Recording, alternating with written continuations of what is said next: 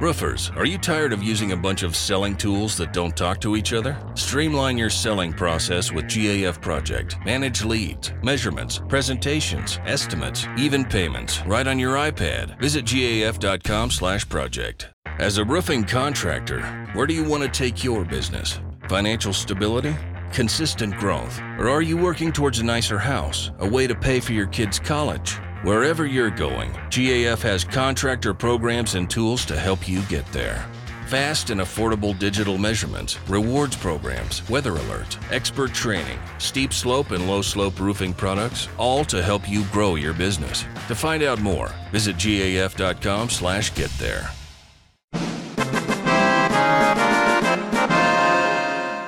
Tá começando sábado à tarde, a frequência Tubit aqui na Nova 15, a sua rádio TV. Eu sou o João Neto. Eu sou o Ricardo Lopes. Beto Júnior. Senta aí, aperta o start que a gente tá começando. Galera, vim falar para vocês aqui, vamos começar nosso giro da semana, mas antes disso, lembrem de seguir nossas redes sociais, no Instagram, arroba frequência 8bit, no Twitter também, arroba frequência 8bit, no nosso no nosso Facebook, a nossa página Frequência 8bit. E, e o nosso Spotify, estamos lá no sábado à tarde. Toda semana aí que a gente tem um programa, a gente consegue fazer, compilar ele para o formato de podcast. E é bem legal, porque daí dá para, como tá mais editado, tá mais compacto, dá para você colocar lá, dar o play enquanto você tá fazendo qualquer coisa aí. Dá para baixar também. Dá para baixar, só que lembrando que o Spotify é gratuito, então você só tem, tem que ter a conta sua lá, dá para se registrar pelo Facebook e curtir o som, curtir as, os podcasts, tem mais material também de podcasts lá, podcast de notícias, podcast de humor. Então, assim, tem um material bem vasto. E curte a gente lá, dá, um, dá uma força para nós lá. Ou você também pode procurar a nossa playlist de algumas músicas que a gente toca aqui. Na verdade, todas que a gente tem no, no programa. Tá? É só você procurar como Frequência 8-Bit, a nossa playlist. Exatamente. Um, um recadinho aí para você que está assistindo a gente e se considera profissional de FIFA. Se prepara. A página tá no ar já. Liga Piracicabana de FIFA no Facebook. E a gente vai soltando mais informações sobre esse campeonato que promete revolucionar. Só vou adiantar uma coisa. É um, vai ser o maior campeonato que essa cidade já viu. Então se prepara, que não vai ser fácil, mas vai ser bastante recompensador e muito legal. Sim, confere lá, acompanha a gente na nossa, na nossa página, Instagram, tudo, as nossas redes sociais, que a gente vai postando mais informações da. Boatos que a premiação sai essa semana, hein? Ah, é, a gente vai postar lá. Exatamente. é isso aí. É, já adiantando aqui, vou mandar um beijo para meus afilhados, Dante Dimitri. beijo aí para Dante Dimitri. Tá baixa. Ah, dá, dá para aumentar aí? Um, um abraço já pro Bruno Azal aqui, que já está acompanhando a gente. Um abraço pro Eliel Fraga, nosso parceiro aqui da rádio, que já deu aí, já deu boas energias para nós começar o programa hoje. Valeu, Eliel. Valeu, tudo Eliel. de bom. Valeu, Eliel. Abraço. Galera, não podia ser diferente. O tema da música hoje é o tema de Free Fire novamente. E já para entrar no clima, né? A LBFF está acontecendo. É isso aí. Estamos no segundo final de semana da LBFF, a Liga Brasileira de Free Fire. São 12 times, 12 times sensacionais que têm igual potencial de, de chegar lá. Mas, cara, vou falar um pouquinho do primeiro final de semana. A Loud arrebentou. A Loud, a Loud dominou o primeiro final de semana. Não deu espaço para ninguém. Não deu. E o Corinthians, que é campeão do Mundial aí, não teve muita visibilidade, não conseguiu encaixar o jogo lá. Eu acredito que seja mais porque, como os caras eram, eram que estavam no topo, todo mundo estudou eles e soube quebrar a, a, tática deles, né, no início. Ah, e era algo muito novo também, né? O pessoal ainda não estava pronto, né? E eles tiveram um ano para treinar aí, todo mundo agora se preparou melhor, todo mundo estudou todo mundo, todo mundo estudou melhores os mapas, e, e o Alok também ajuda muito, né? O personagem do Alok, ah, o personagem do Alok tá é muito forte. Demais. E ó, eu vou falar para você, o Brasil, Brasil é a referência de Free Fire hoje no mundo. Nós somos campeões mundiais, campeões da América. Então, assim, o time que vencer esse campeonato nosso, ele é extremamente competitivo. os 12 times ali, igual os times que eu não vi brilhar tanto na semana passada, hoje eu já estava dando uma conferida no, no campeonato antes de vir para cá. Os caras estão arrebentando. E tem um time que eu vejo muito forte aí, que é um time muito consistente, que é o Team Liquid. A Team Liquid tá esses deitando e cara, rolando. esses caras vão vir pesado pro, pro campeonato. Já deram dois buias seguidos aqui, ó, dando um spoiler para vocês do que tá acontecendo aí. Quem quiser acompanhar pelo YouTube, depois acho que é mais fácil, vai falar para você, é bem mais fácil ir lá, ver o compacto, ver o que aconteceu, já pega os momentos principais ali da gameplay, da análise da galera.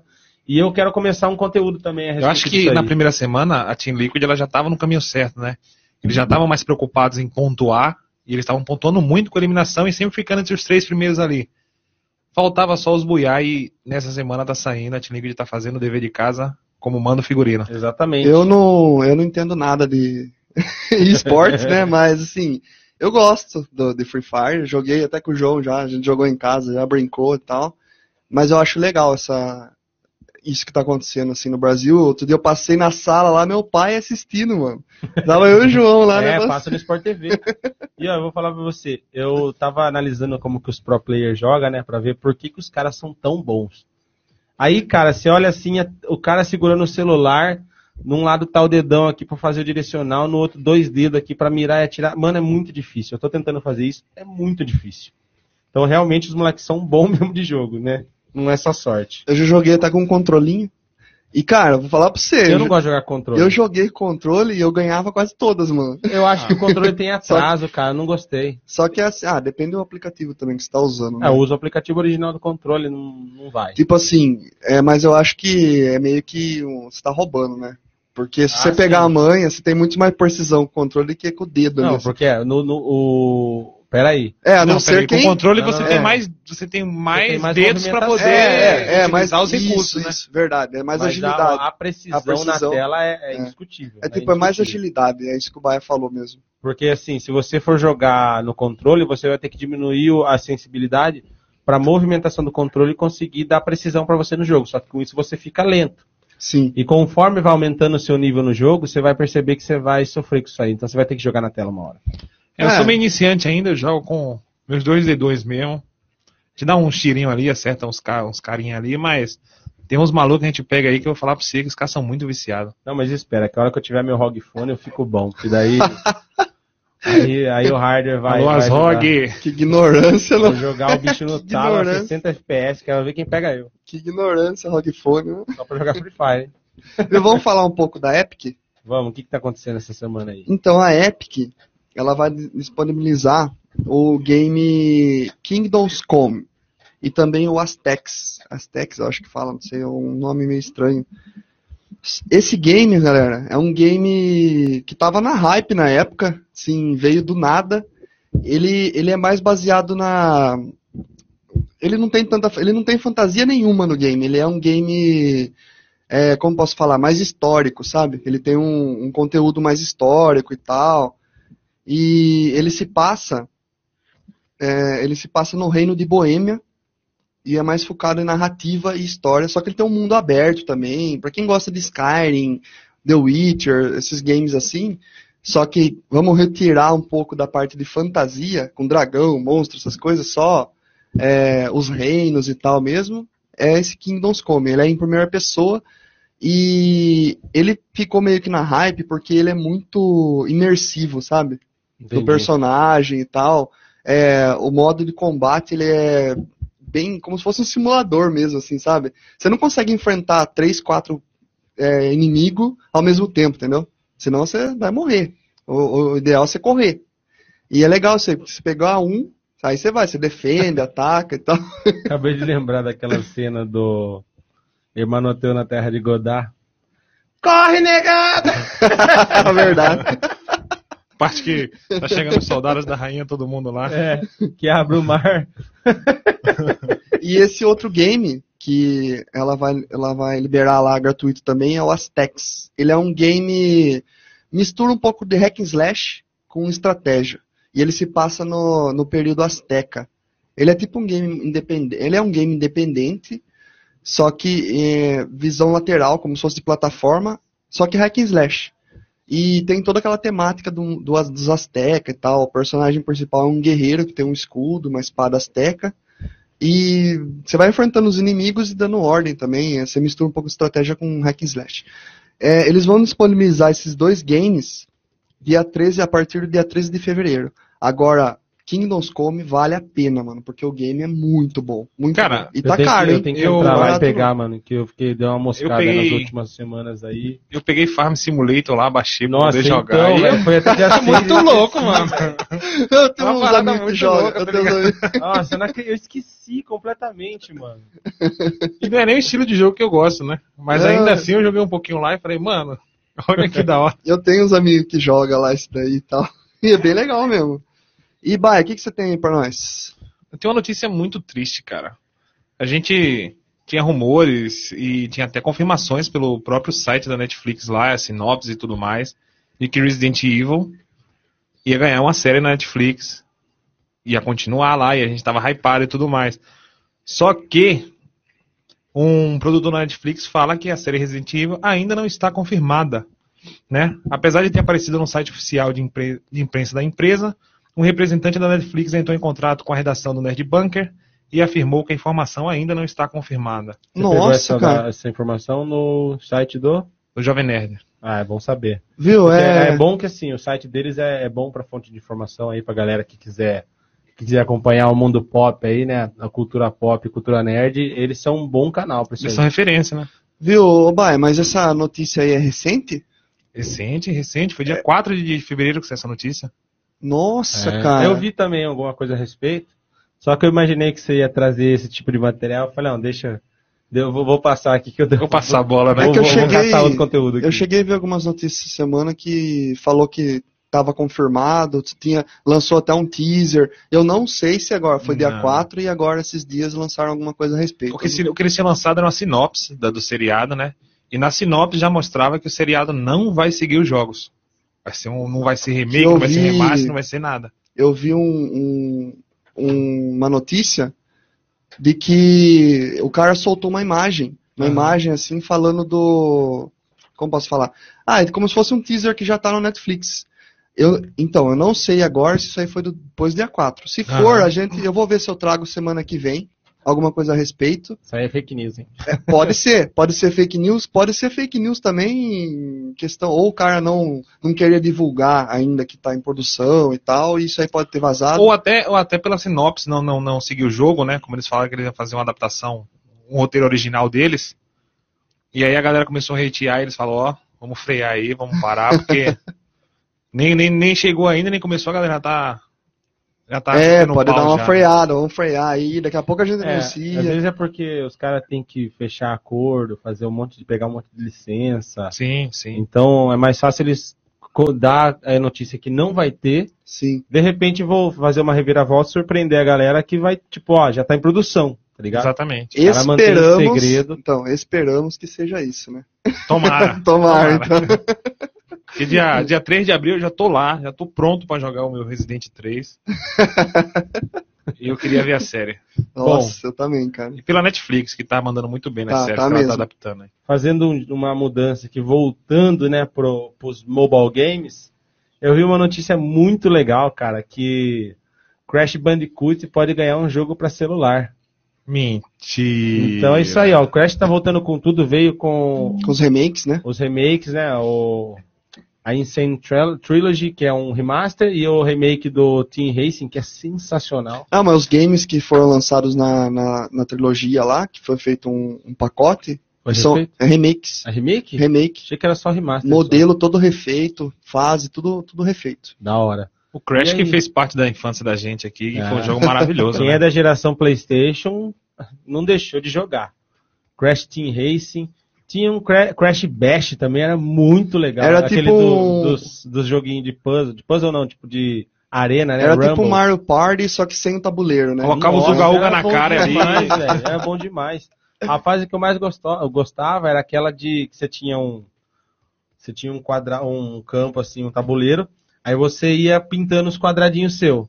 Aí no final, quem tivesse mais quadradinho pintado ganhava. Era um É. trampo, velho. Splatoon hoje. É o Splatoon, mano. Muito bom, muito bom. Você acha que o Splatoon é inovador? Aí, ó, o Crash que criou isso daí, mano. Olha lá, vou contar pra vocês um pouco do jogo. Ó.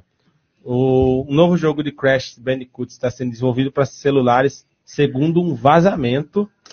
E de acordo com a imagem que foi vazada, no Face, tá no, na Eurogamer lá. O novo game da franquia intitulado Crash Bandicoot Mobile está em desenvolvimento pela King, estúdio mobile da Activision responsável também pelo Candy Crush.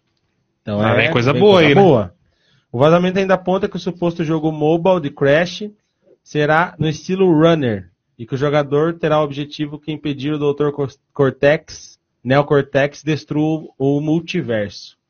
Não vai ter data de lançamento, porque é um, é um vazamento, então a gente ainda não tem ideia de quando pode ser lançado. Eu acredito que se, se, se vazou uma imagem do, do desenvolvimento, ainda é para esse ano. Né? Ah, provavelmente. E para né? mobile também é relativamente rápido o desenvolvimento para jogos, né?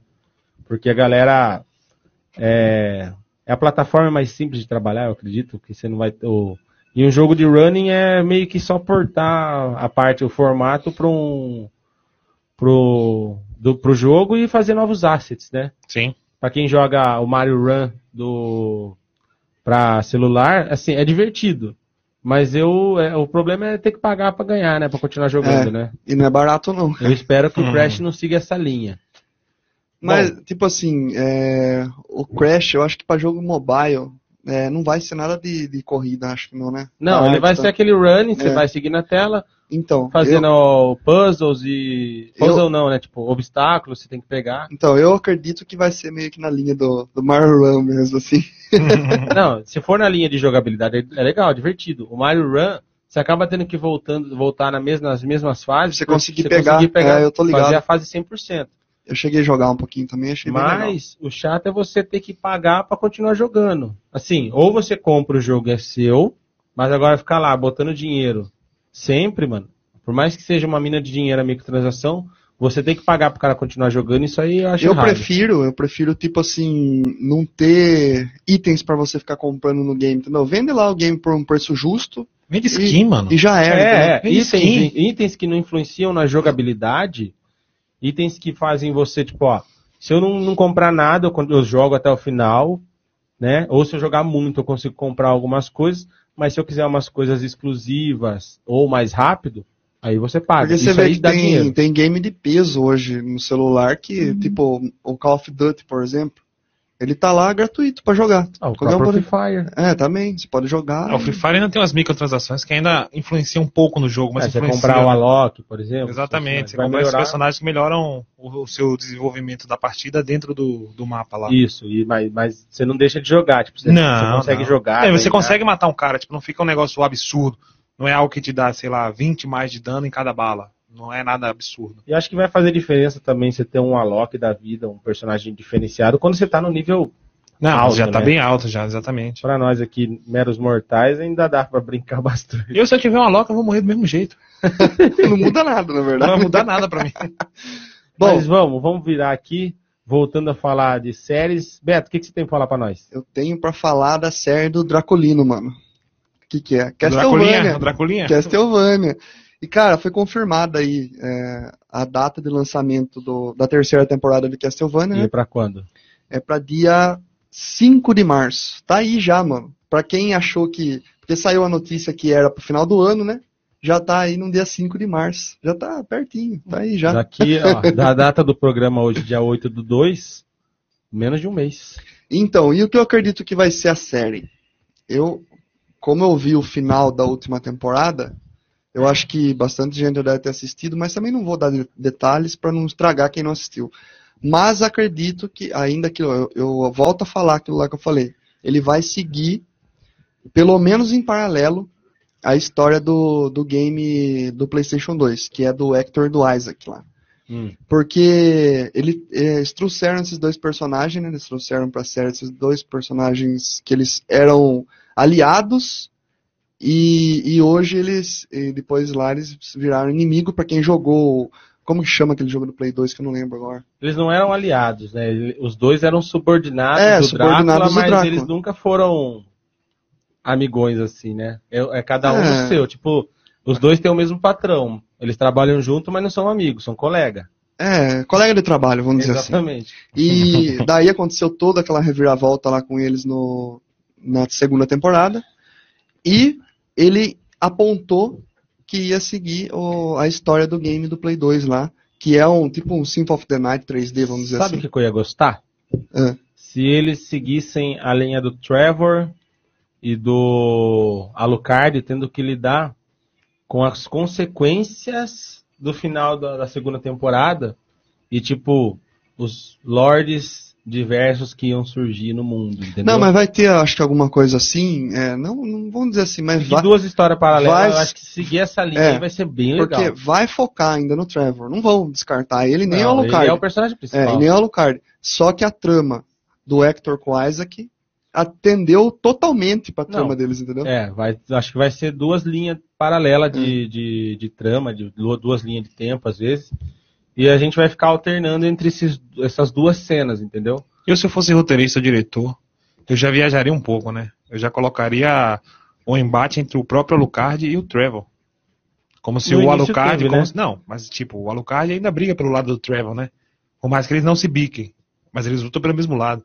Na De, verdade, tipo, eles, o poder eles- subir a cabeça do Alucard, agora que ele tem um castelo lá, e ele começar a fazer. na verdade, não é que eles não se bicam. Eles, eles são parceiros, entendeu?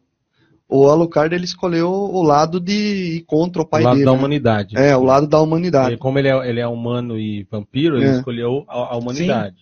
Mas nada impediria de que ele virasse um vilão. Só que daí, por exemplo, Aí ia fugir bastante É. da, da Por- história do Castlevania. Acho que esse é o risco que eles poderiam correr. é um risco, entendeu? Porque assim, eles seguiram a, a história do terceiro game. Que canonicamente é pra ser o primeiro, entendeu? Aham. na canônico assim. Aí acredito que vai nascer o filho do Trevor, Sim. que se eu não me engano é o Simon. Eu acho que é o Simon, não, não tenho certeza agora. Faz tempo que eu não, não jogo, não- mas eu acredito que seja o Simon, não tenho certeza. Rapaz, o filho desse moleque vai ser. Brabo. Brabo. É, o Simon é o que você joga no segundo game. Simon's Quest, que é o pior jogo do Castlevania da época, é, é 8 bits. que a galera menos gosta, né? A ideia do, do game era legal, só que ele, ele não dava muita explicação do que você tinha que fazer no game, entendeu? Daí a galera ficou meio que hateando, porque tinha coisa que era absurdo. Você não, não conseguia descobrir o que tinha que fazer se você não olhasse numa revista. Sim. Ou se você não procurasse, entendeu? Você tinha que achar, parece que todas as partes do Drácula, um negócio assim e tal, e depois ele voltava à vida, não sei, um negócio assim. Meu Deus, que trampo. É, só que, só que assim, vai- é, a trama pode ser que a parte do Trevor tenda pra esse lado de vai nascer o filho dele, entendeu? Tudo isso daí e tal. Pode ser. Vamos ver o que, que vai ser, mas eu espero que, que, que não abandonem tanto o Trevor e o Alucard nessa, nessa É próxima dia 5 temporada. de março tá aí já na porta, né? É, Daqui a vamos- pouquinho. Vamos esperar eu acho ver. que assim, também, se eles der um salto na linha do tempo, a gente pode pegar um Trevor veterano aí, tá ligado? É, ele já era, né, Não, mas meio- ele era. Não, vamos, vamos supor que ali no- na, na trama da série, ele tá entre os 30 e os 40. Aí a gente dá um salto aí de 15 anos. Aí já pega o moleque adolescente, tá ligado? E ele lá com seus quase 50 anos ali, já aposentando na vida de guerreiro E o, e treinando o moleque. Imagina o- só que fita ele vai herdar o Vampire Killer, né? Que é a, o, o chicote lá do. É Morningstar. A Morningstar. É, a Morningstar. É um chicote, mano. Não, é a Morningstar, velho. É a fucking Morningstar, cara. Vampire Killer. A hora que você vê, a hora que você vê a Morningstar, né? Nossa, é É a clava com as suas correntes. pica. O que, que nós tem aí, Baia? Vamos partir pra próxima? Cara, eu trouxe uma notícia aqui, é, em especial para duas, duas pessoas que com- acompanham a gente aqui no nosso programa Sábado à Tarde. Tem a gente galera sempre. que, que gosta, né? É, mas elas, elas são fãs absurdas, né? A Aline é uma delas. A, a Aline também. Não, mas eu tava falando da, da Amandinha e da Jaque lá da Fatec lá, que são doentes por Friends. e parece que finalmente a reunião dos atores de Friends se tornará realidade, né? Segundo informações do Deadline, o reencontro deve acontecer em breve para um especial de uma hora no HBO Max. E aí, mas, cara, que- Eu, eu não gosto de Friends, então Eu também não, eu, assim, é não, não é que eu não gosto, eu nunca peguei pra É assistir. né? divertido, Eu também não. mas eu Nunca peguei pra assistir, assim. eu nunca peguei então pra conhecer. É, eu- o personagem que eu mais gosto é o ah, não lembro nem o nome dele. É, o personagem- da- o que eu mais gosto. É porque ele mais gosta, né? O que eu acho mais engraçado é o. Tem a irmã dele lá, como é o nome dele, caralho? Ah, eu esqueci. Eu esqueci. Ajuda a gente aí, Amanda, o Jaque, o Aline. Cara, Nossa, puder. a Aline assiste 200 mil vezes o mesmo episódio, O cara. Joe é engraçado porque ele é sarcástico. Tá Ah, eu gosto da Jennifer- Jennifer o Joe é o bestão, né? O Shed é, o Shed é o sarcástico. Sim. O Shed tira, dá aquela tirada com todo mundo. E uma informaçãozinha rápida aqui, parece que cada um vai ganhar de 3 a 4 milhões de dólares para atuar nesse episódio. É muita grana, né, mano? Belezinha, dá É- pra. É que Friends também é, é famoso, né, cara? Friends já tá quanto tempo aí? A galera assiste até Friends hoje. foi mano. uma das, das séries que mais duraram. Era a série que mais tinha temporadas até ela acabar. Nossa, mano. É, nove temporadas, se não Nove temporadas, cara. Só que eu nunca peguei pra assistir, mano. Eu não gosto dessa série. Eu acho que é a única. A, a única Sim, série. é, é muito engraçado. O Não, é pessoal, engraçado. o pessoal é gosta. engraçado. É porque, tipo, o, o tipo de humor que eu gosto é aquele humor mais, mais besta, né? Tipo The Big Bang Theory. É igual. Ah, o Ross. O Ross é o personagem que eu mais gosto. A única série que eu assisti mesmo, assim, Ross. que, que eu acompanhava, que era de risada, essas coisas, que dá aquelas risadas de fundo, foi o Maluco no Pedaço. Assisti pra caramba, foi o que eu mais muito assisti. bom. Ah, você assistiu porque você tinha SBT em casa, né, mano? É, é verdade. Senão Essa nem. série de, de comédia eu assisti How I é Met Your essa. Mother, The Big Bang Theory, Castle, que era um- uma mistura de policial, suspense Castle é com, com comédia. Cara, E. eu a patrulha as crianças. Eu, a Patrulha das Crianças. Mas assim, é, se você parar pra pensar, igual o Beto comentou aqui que ele gostava de Um Maluco no Pedaço. Eu assisti Um Maluco no Pedaço porque tinha TV aberta em casa, era a única coisa, tava lá eu assistia. Eu Aí assistiu um tudo, né? Quem nem Hoje- quer, o Maluco no Pedaço, É. o, o- Todo Mundo Deu Cris. Hoje a gente acaba selecionando, Selecionando. mais, então você pode ver que tem pessoas que conhecem muito de uma série que você nunca ouviu falar, Sim, sim. entendeu? Então, agora que a gente tem Deixa eu perguntar pra na você. mão, Já assistiu Revolution? que série é essa? Tá vendo? Mas é igual filme, tem muito filme que eu nunca ouvi falar. E, e no Netflix eu achei muito filme legal lá que eu nem sabia que existia. É, então, é, a- a- é o benefício do streaming. Hoje você consegue ter o conteúdo que você quiser na sua mão. E falar em filme, João, o que, que a gente tem aí? Doctor Strange 2. Nossa, é um dos melhores filmes É pra mim, aí. da, da Ah.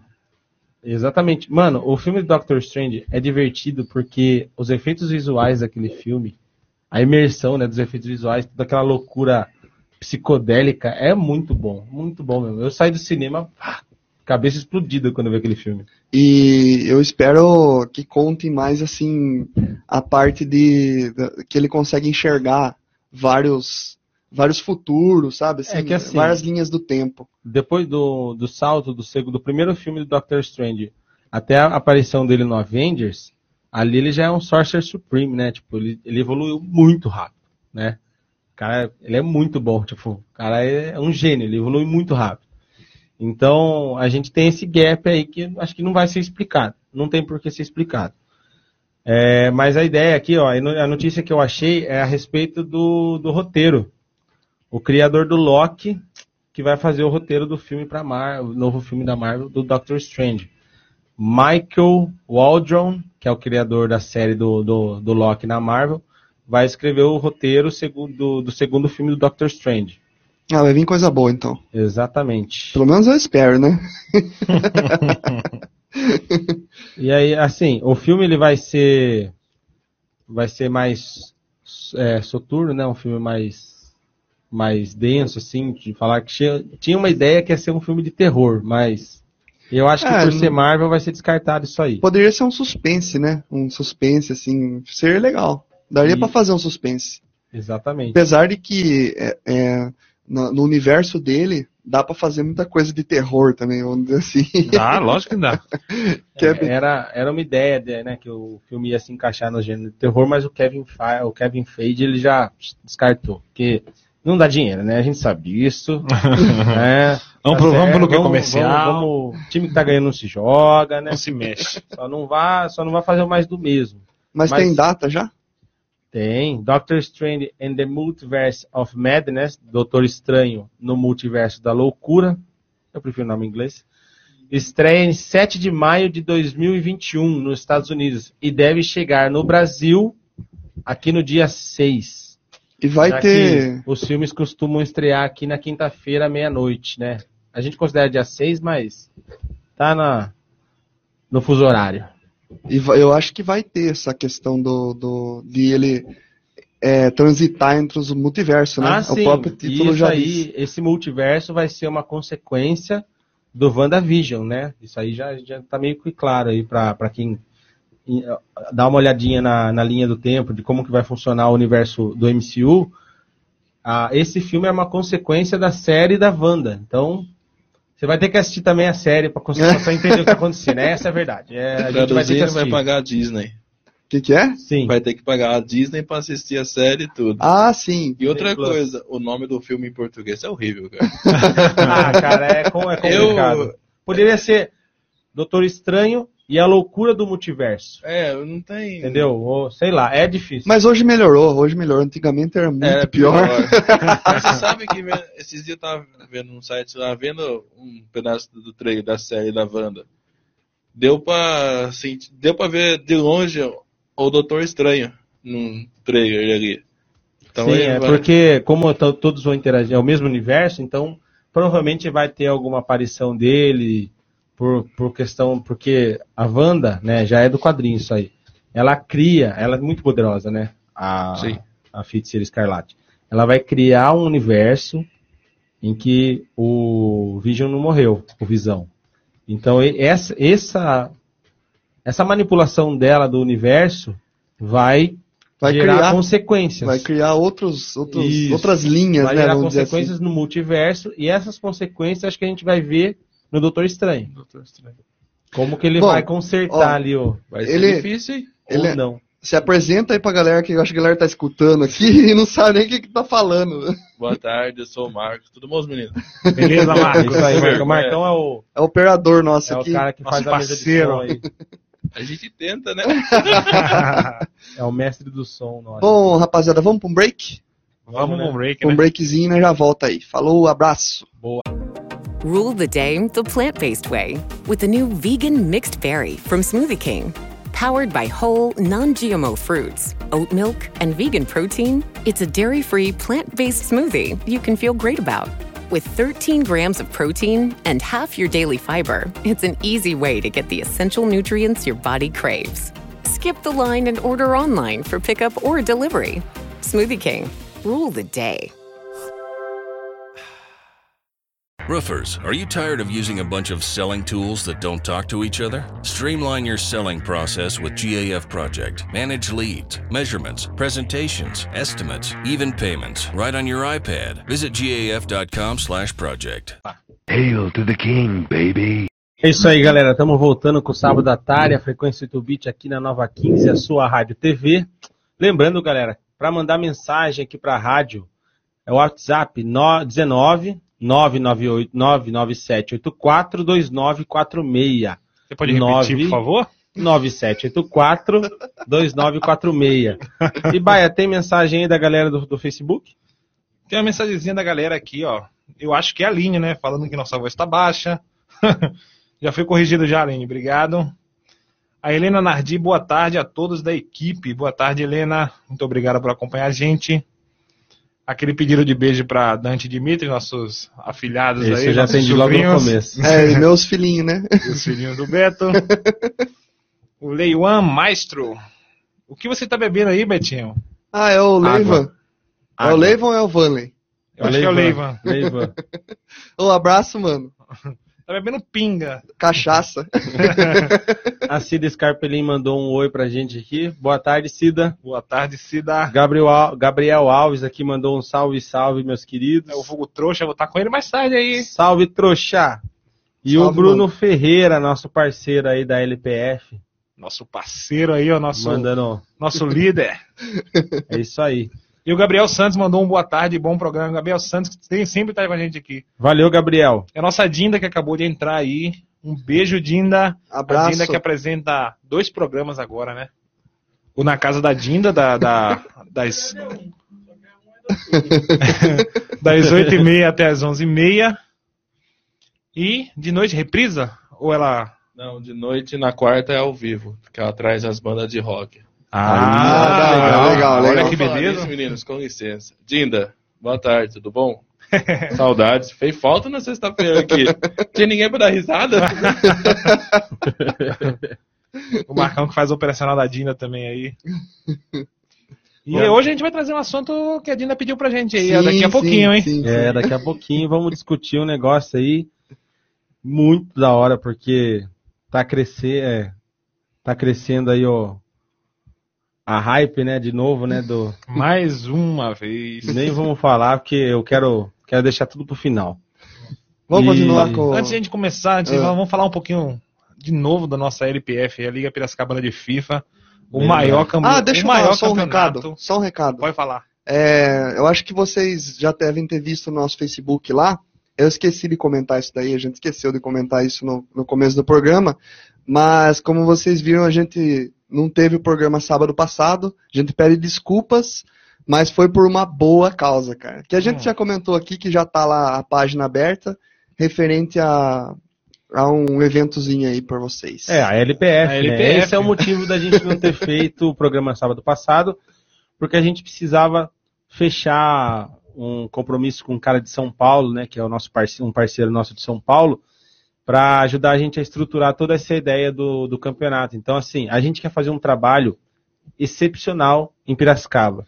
Vai revolucionar, É, né, cara? Exatamente Sim, levar levar o, os esportes, né, levar a, a possibilidade competitiva de videogame para todos os lugares dentro de Piracicaba. Então, a gente precisava ter uma atenção especial para isso, por isso que a gente não conseguiu fazer o programa semana passada. Peço desculpas para quem estava esperando a gente a gente aqui ao vivo e não pôde curtir. A gente passou uma reprise de um, de um programa nosso que foi sensacional, que é o programa com o Guilherme. Guilherme, que hoje virou um parceiro nosso, direto tá mandando mensagem para mim. Não, acho que não foi esse aí, não. Não Acho foi que do reprise Guilherme? Foi do Cavaleiros. Foi do Cavaleiro? Foi do Cavaleiros, É, foi do Nossa, desculpa então. Ó, eu tô... Já tá perdido, já. Será que eu soltei o programa errado semana passada? Nossa, desculpa então. A gente. Assim, o- voltando a falar do Guilherme, o Guilherme hoje ele tá trabalhando com a INTZ. Já pode ser divulgado. Ah, ele, ele falou pra mim, então se já, já é oficial, já, já tá lá na correria lá. O Guilherme tá trabalhando pros intré- intrépidos, então. Exatamente. Cara, é, espere que esse ano aqui, desenvolvimento de jogos dessas empresas que são de, de esportes no Brasil, vem coisa grande, cara. Se você vê a movimentação aqui, só pelo, pelo pouco que o Guilherme contou pra nós no programa aqui, pra quem quiser curtir, lá, vai lá no Spotify, sábado à tarde, tá lá. Nas outras plataformas também de, de podcast, tanto Deezer. Deezer, Google Podcasts, a gente está tudo lá. Spreaker também é uma plataforma legal, é a nossa plataforma principal, né? Que dela a gente compartilha para as outras. É, nosso feed. Exatamente. E é isso. Vamos dar continuidade aqui pro nosso giro. Agora o Beto vai trazer alguma coisa para nós aí. Então, a gente tem uma notícia aqui em relação ao Stadium, que a gente teve um programa referente a, a streaming de games, né? Exatamente. E foi anunciado que vai chegar em breve, em breve, o Stadium... Em breve ou em breve? Em breve. Ou em breve. Ou em breve. Ou vai ser breve. Vai chegar a versão gratuita, cara, pra poder jogar, entendeu? Acredito que seja alguns games gratuitos, assim, eles vão colocar lá pra poder jogar. Eu, eu assim, eu não sei se vai funcionar, entendeu? Mas poderia vir até uns eSports ali também, entendeu?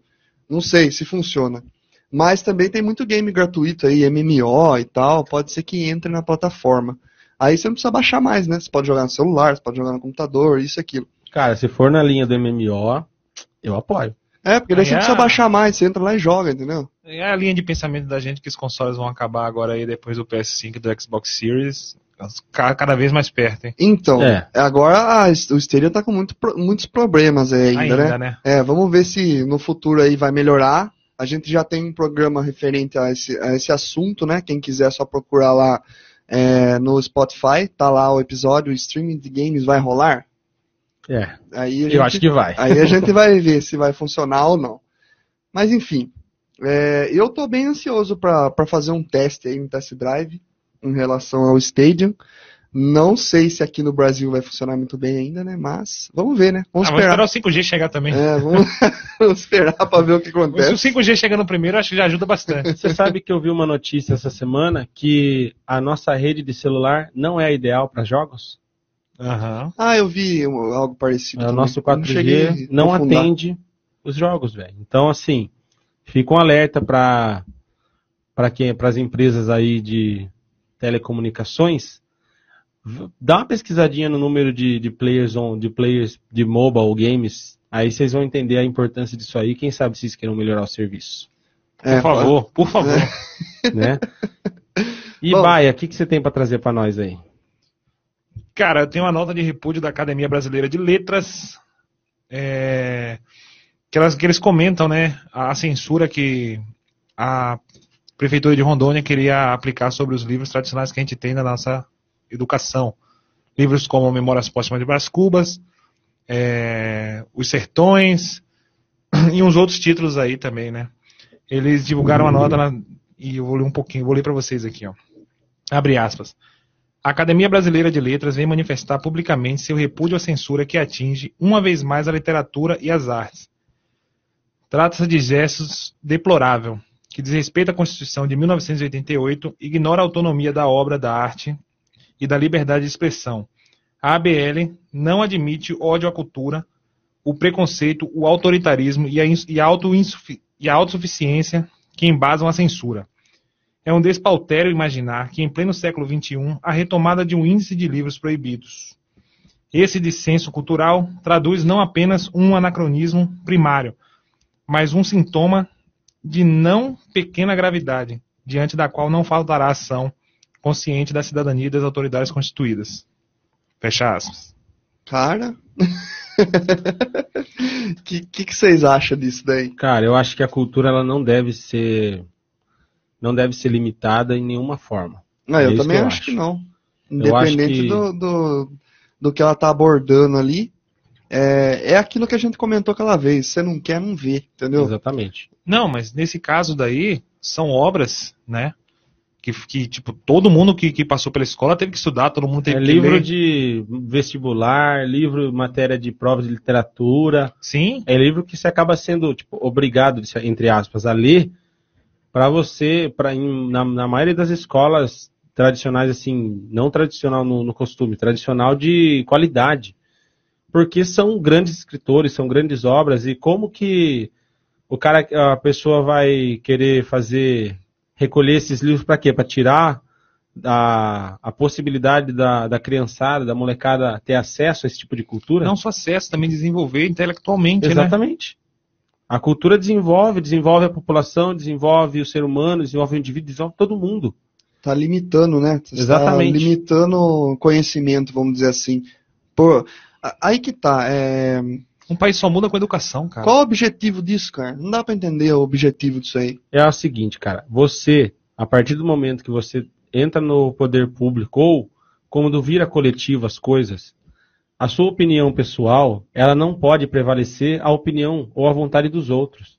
O que, é, o que você acha que é errado e a sociedade toma como certo, você tem que aceitar. Lógico, vivendo na democracia. Exatamente. Exatamente. Todo mundo tem direito à voz. É aquela coisa, né? Por isso que gera discussão, né? Mas a discussão tem que ser saudável também, né? É, cada um tem uma ideia diferente, um pensamento diferente, entendeu? É, ninguém pensa igual. Mas aí que tá, a, a partir do momento que tem pessoas no poder que conseguem influenciar isso, conseguem mudar as ideias, aí que corre o risco de acontecer algo desse tipo aí, vamos dizer assim. E aí fica a minha nota de repúdio aí ao pessoal de Rondônia que tentou. Eles agora acabaram de voltar atrás, né, na decisão. Mas fica a minha nota de repúdio a vocês que tentaram censurar aí os nossos maiores artistas, escritores brasileiros aí. Faço minhas suas palavras. a minha também. Cara, eu vou dar um giro aqui, mas antes do giro eu quero, eu gostaria muito de agradecer aos grupos que deixam a gente compartilhar a nossa live via WhatsApp no Facebook.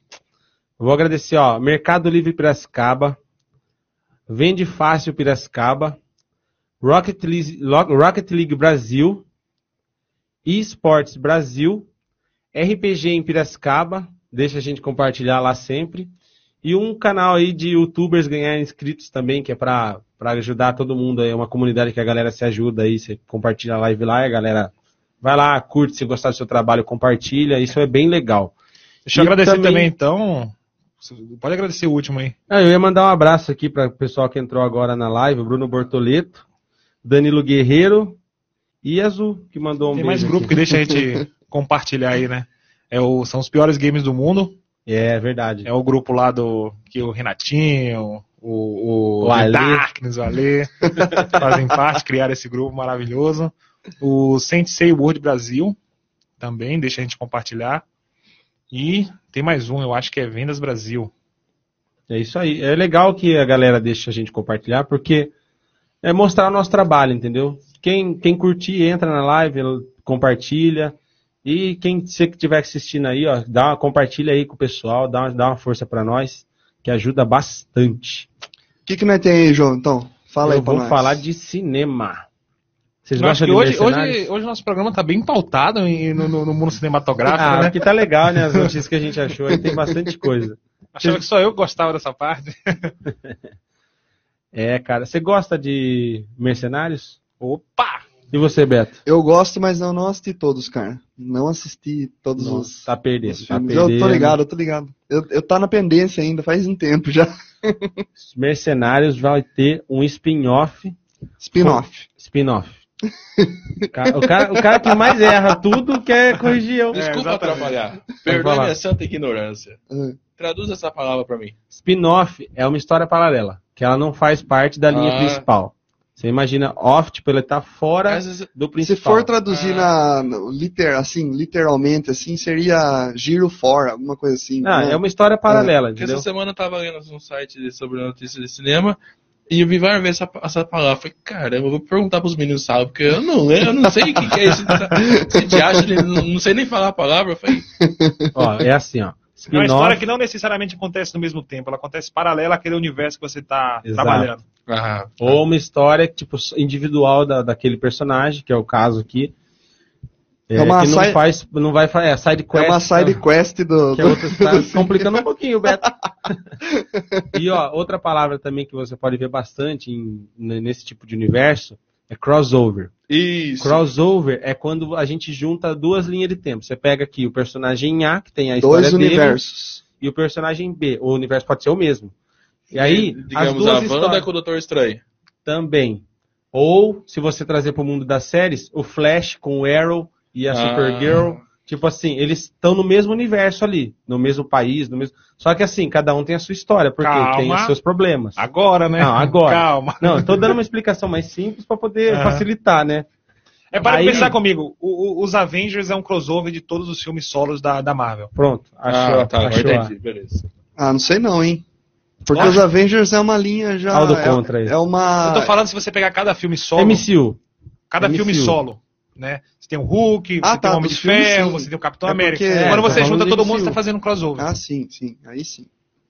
Bom, o que, que nós temos pra falar aí dos Bom, mercenários? Lee Christmas, né, que é o personagem do Jason Statham nos Mercenários, vai ganhar o próprio spin-off. Segundo o comic book, o filme da franquia deve ser focado em Lee e se chamará Ex- Expendables A Christmas Story. Mano, a Christmas Stories, na tradução, seria uma história de Natal. Porque Sim. o nome do cara é Christmas e os caras fizeram essa, esse jogo de palavras. Só que aí a tradução tá uma história de Natal, né? Obviamente. Mas não vai ser essa a ideia, né? O longa, o longa já está em produção e apesar da brincadeira com o Natal, por causa do sobrenome dele, é possível que o filme seja parecido com um clássico, nata, no- um clássico natalino. Será duro de matar. Duro de matar pode, ser, pode ter servido de, como inspiração, né, pro filme. Ah, faz sentido. É um filme na mesma linha, assim, né? É. Na mesma pegada e. E eu tinha pego a notícia também, dos- eu tinha pego a notícia dos mercenários também, da parte de HQ, que o Silvestre Stallone parece que vai produzir um HQ dos mercenários. Ah, aí sim. Seria legal, também? cara. Seria legal, cara. Não, não é seria legal não, vai rolar. Vai rolar mesmo. Exatamente. E ó, Sylvester Stallone, Arnold Schwarzenegger, Tony Jaa já estão confirmados no longa. Que beleza. É isso aí. O orçamento do filme, 70 milhões de dólares. Baratinho. sem data prevista para lançamento. Baratinho.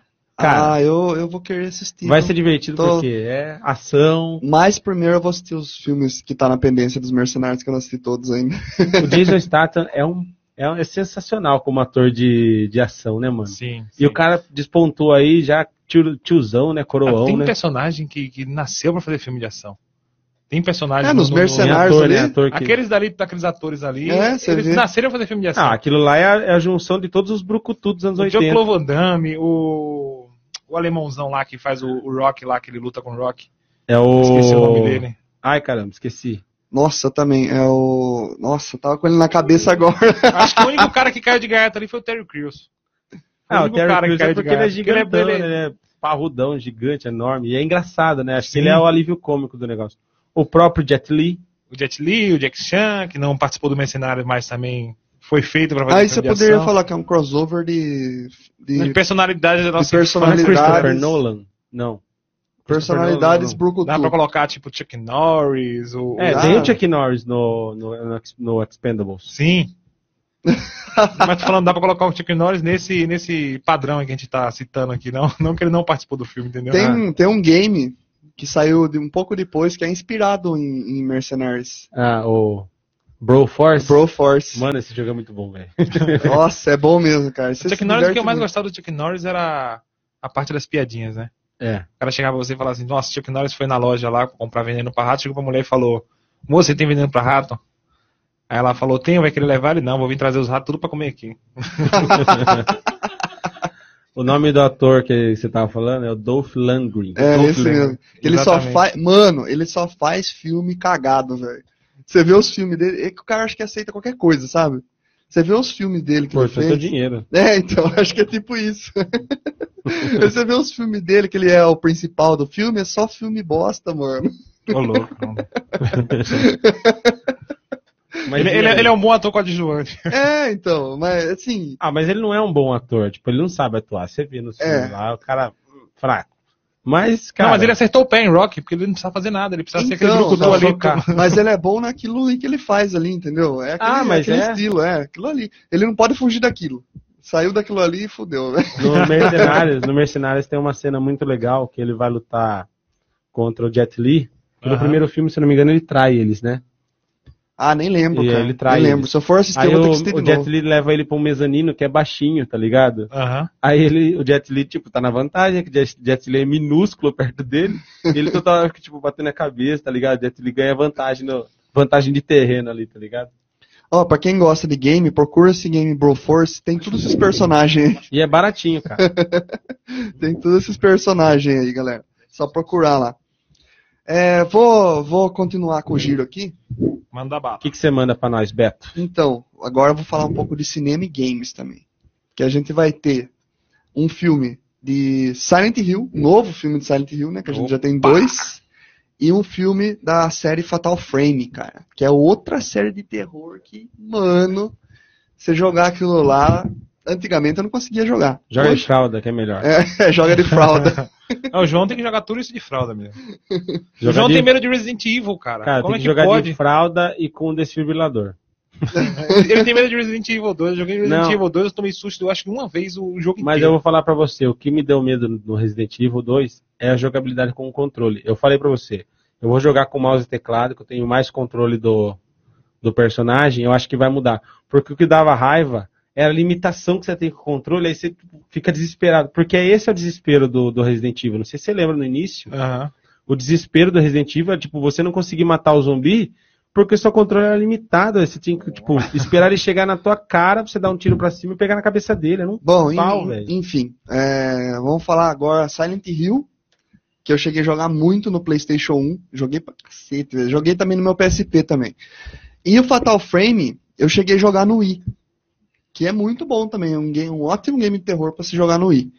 E os dois games é, eles seguem mais ou menos a mesma linha, terror psicológico e tal. O Silent Hill é aquela pegada do da cidade, né? Que é, ela ela absorve toda a personalidade do, do, do personagem e tal, e nisso daí ela, ela gera os monstros e tal, pra quem joga já sabe. E o Fatal Frame, ele é como se fosse É, é aquela pegada do- de quando você tira a foto, aparece algum fantasma na, na foto. Que legal. Eles usaram meio que isso no game. Daí você usa. Você, você tira as fotos dos fantasmas, dos, dos espectros e tal lá. E com isso você consegue atingir eles. Por isso o nome frame, né? É. E. faz sentido, Não, né? tô, tô, tô Complementando. elucidando aqui a questão. Bom, e, e é uma câmera lá que ela é especial e tal, que você consegue capturar os fantasmas. É igual Mas- aquelas câmeras do, do Caçadores de Fantasmas. Mas enfim, foi declarado o seguinte. É, tenho do, do- chama Gan, o cara, o nome assim. Tenho dois projetos de filmes de terror com Vector Adida, Hadida. Estou trabalhando na adaptação do Project Zero, que é o Fatal Frame. O filme será no Japão. E com uma certeza não quero tirar a ambientação de, ca- de casa assombrada japonesa. Porque o- é, porque o Fatal Frame, ele segue essa linha de, de aquele terror japonês, sabe? Tipo o chamado, é, é o como que chama aquele outro filme? Ah, então O- o, que- o grito, o, o o grito é o do é. molequinho, São né? tudo, é, foi adaptado para os Estados Unidos lá e tal, americana, foi feita a adaptação americana, mas o original ele é japonês. Enfim, e também estamos trabalhando em um novo Silent Hill. O projeto sempre terá a atmosfera de uma cidadezinha americana devastada pelo puritanismo. É, puritanismo. Acho que está na hora de fazer um novo. É, porque a gente teve os dois filmes. O primeiro foi bem querido pelos fãs, o segundo nem tanto. Mas, cara, dá pra vir muita coisa boa ainda de acho Silent que essa era a hora do Kojima entrar e, e ganhar o espaço dele como, como cineasta. Aí. É, é que o Silent Hill é da Konami, É da né? Konami, Aí então não- tem treta aí. é- Ah, é, envolvida. então, então é Treta verdade. violenta. Ou é a assim. hora dele entrar não e fazer o dele competir de frente, mano. Já pensou? Nossa, derrubar os caras aí, ó, dar aquela canelada neles, tá ligado? Já pensou? Ó, por mim, ele podia comprar Castlevania e podia comprar Silent Hill dos caras, entendeu? Nossa, Eu acho que verba ele tem, hein? não sei. É, Metal Gear também. Não, a marca é muito Metal, cara. é, Metal Gear A também. marca é muito cara, velho. O branding do, do- desses dois jogos que você falou é muito pesado. muito pesado. É, só que a, a Konami, bom, acho que Vamos ver, ter, vamos ver. né? Tem coisa. é. Vamos, tem- podemos Ontem, esperar ontem grandes a gente coisas estava conversando com um amigo nosso, né? E surgiu um papo de que a Blizzard vai acabar. Ah, eu ouvi falar disso aí. Tanto assim, que mano? eu vi, uma notícia, eu vi uma notícia que o WoW tá. O ano Em passado foi decadência. o pior ano do WoW, tá em decadência. E o Overwatch, esse é o último ano do competitivo, dependendo do que acontecer. Sim. Então, E assim. teve o lançamento do Warcraft É lá, o remake que fizeram do Warcraft, do Warcraft 3, que também foi uma decepção pros fãs. A galera É complicado, tá hateando, cara, hateando complicado. Se é remake ainda, tipo, É. dá pra falar que é um trabalho novo, mas se fez mal feito. Porque prometeram animação melhor, tal, tudo melhor. E na verdade, tomou- não foi, não foi bem isso que aconteceu, entendeu? A Blizzard vem de uma sequência de, de pancada que ela tá levando aí. E os amigos meus tá falando, Ih, eu acho que a Blizzard vai acabar, cara, vai falir. Calma, vem outro, compra e volta a ser bom. Deixa eu falar só rapidinho. Você é maluco. Você lembra? A gente tava falando do grito aí. Na hora, mano. Veio na minha cabeça. Você assistiu Todo Mundo em Pânico? Ah, eu Sim, lembro. Era sim. uma Quatro. sátira. Era uma O sátira. 4 De todos. é aquele que eles zoam o filme do. Daquele das naves lá. Do... Aham. Eu esqueci o nome. É, Guerra dos Mundos. Guerra dos Mundos. Aí tem uma cena lá Excelente filme. que a mina tá. Aquela loirinha lá tá, tá dentro da casa. Aí ela encontra o menino japonês assim, ela olha pra cara dele, dá um ela olha pra cara dela, dá um grito, a hora que abre a câmera, ela tá com um isqueiro aceso embaixo da mão dele. Por Mano, isso que ele tá gritando. é- eu fiquei com essa cena na cabeça, o Beto falando, eu ficava aqui, ai caramba. Mano, nossa, velho, eu vou, vou assistir de novo esse filme que é muito bom, né? Eu dei muita risada. Muito bobo, filme. mano. Mas hoje, se você for ver, tem muita coisa é, politicamente incorreta ali nesse Demais. filme. Né? E Baia, o que, que você vai falar pra nós aí de.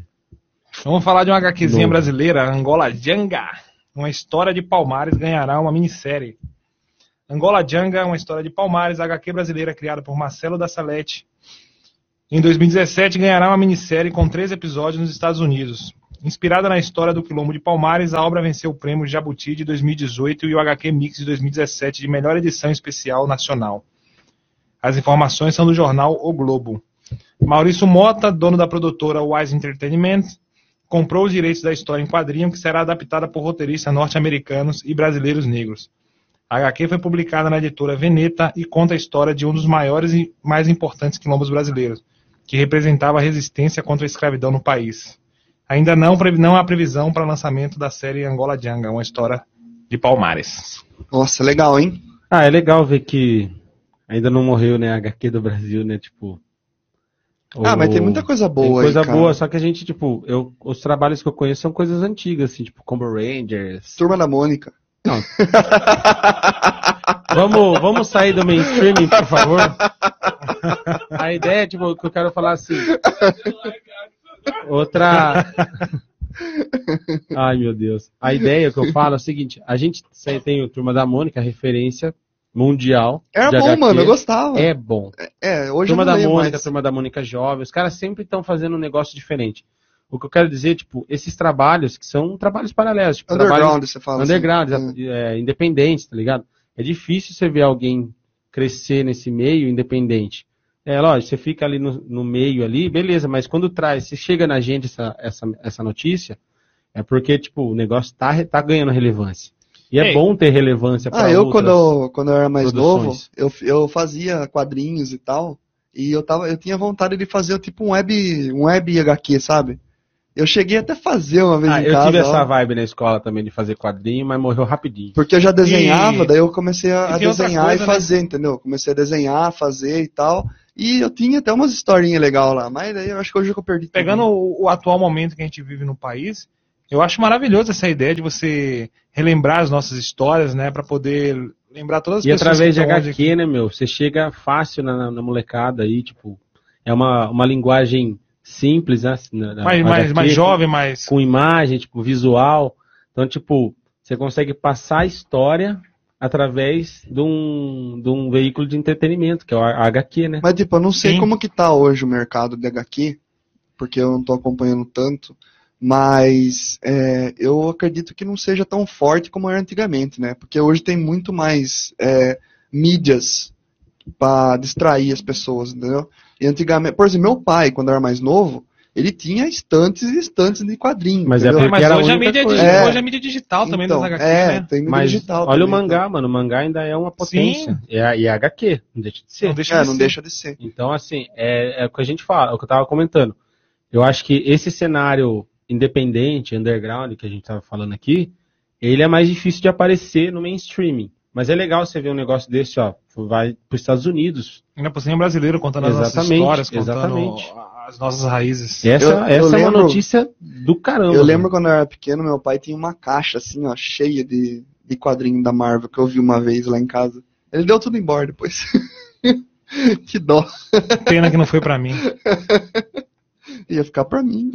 Ó, tem um comentário da nossa live aqui, do Paulo Barolo, nosso amigo da EP, tá curtindo nossa live. Ele falou, ó, da Blizzard foi que ela cagou em alguma coisa no WoW, aí os players estão putos. É, Ah, exatamente. Não, mas deve É. ser o, o Warcraft 3. O remake. O não, remake. é no WoW, no WoW. O Ah, WoW ah, é, é o o- WoW é o carro-chefe da ligado, Blizzard. é o, é o MMO do Warcraft. O, o Warcraft também teve aquele anúncio do servidor clássico lá e tal. Foi legal por um tempo, pelo É, jeito, mas parece que morreu. teve, teve uma cagada aí no E teve meio. uma outra coisa também, agora acabei de lembrar. A Blizzard parece que proibiu esse lance das pessoas criarem jogos a partir das suas plataformas, né? E divulgarem como surgiu o Dota, o League of Legends e tudo mais. Eles proibiram agora. É, porque o tudo dinheiro foi- agora, tudo agora que for criado lá, se você quiser colocar, é da Blizzard. É, porque surgiu o conteúdo Dota 2, o Dota, que virou Dota 2, é uma das maiores premiações dos esportes e eles não levaram um centavo. Mas né? então, Porque o Dota quiseram. 2, eles, é, o Dota não 2 eles ofereceram. A Blizzard que não quis. Então, é, o É erro foi deles, dela mesma, a culpa é dela mesmo. É, escolhas, Nenhuma né? empresa quebra por, por fatores externos somente. Geralmente o que quebra uma empresa é a administração, é fator interno. É isso que faz a Escolha- empresa morrer. escolhas erradas, né? Fazer escolhas erradas. E o que, que a gente tem aí? Cara, a gente tava A aí gente falando tem um de. break, né? Ah, é, vamos pra um break. Nossa, tem um break Tá agora, passando né? já. A gente meio que se empolgou aqui. muito bem falando. lembrado. Falou, rapaziada, a gente Daqui já a volta. Já volto. voltamos aí. Pretzels. Look. What, Chips? Look. Who's the new guy? Fanta. I think he's looking at me. Uh, Pretzels, you got it twisted. He's looking at me. Stop being salty, Chips. We both got a chance. Shh, he's coming over. Ladies, Hi. and hello to you. Back at you, handsome.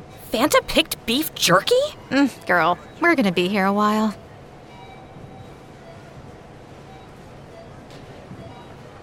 Roofers, are you tired of using a bunch of selling tools that don't talk to each other? Streamline your selling process with GAF Project. Manage leads, measurements, presentations, estimates, even payments right on your iPad. Visit gaf.com/project. Come get some. É isso aí, galera. Voltando com Sábado Atari, a frequência 8-bit aqui na Nova 15, a sua rádio TV. Galera, para mandar o WhatsApp aqui pra gente, 997842946. Segue as redes sociais da Nova 15 lá no Instagram, arroba Nova 15 Rádio TV. Tem a página do Facebook, Nova 15 Rádio TV.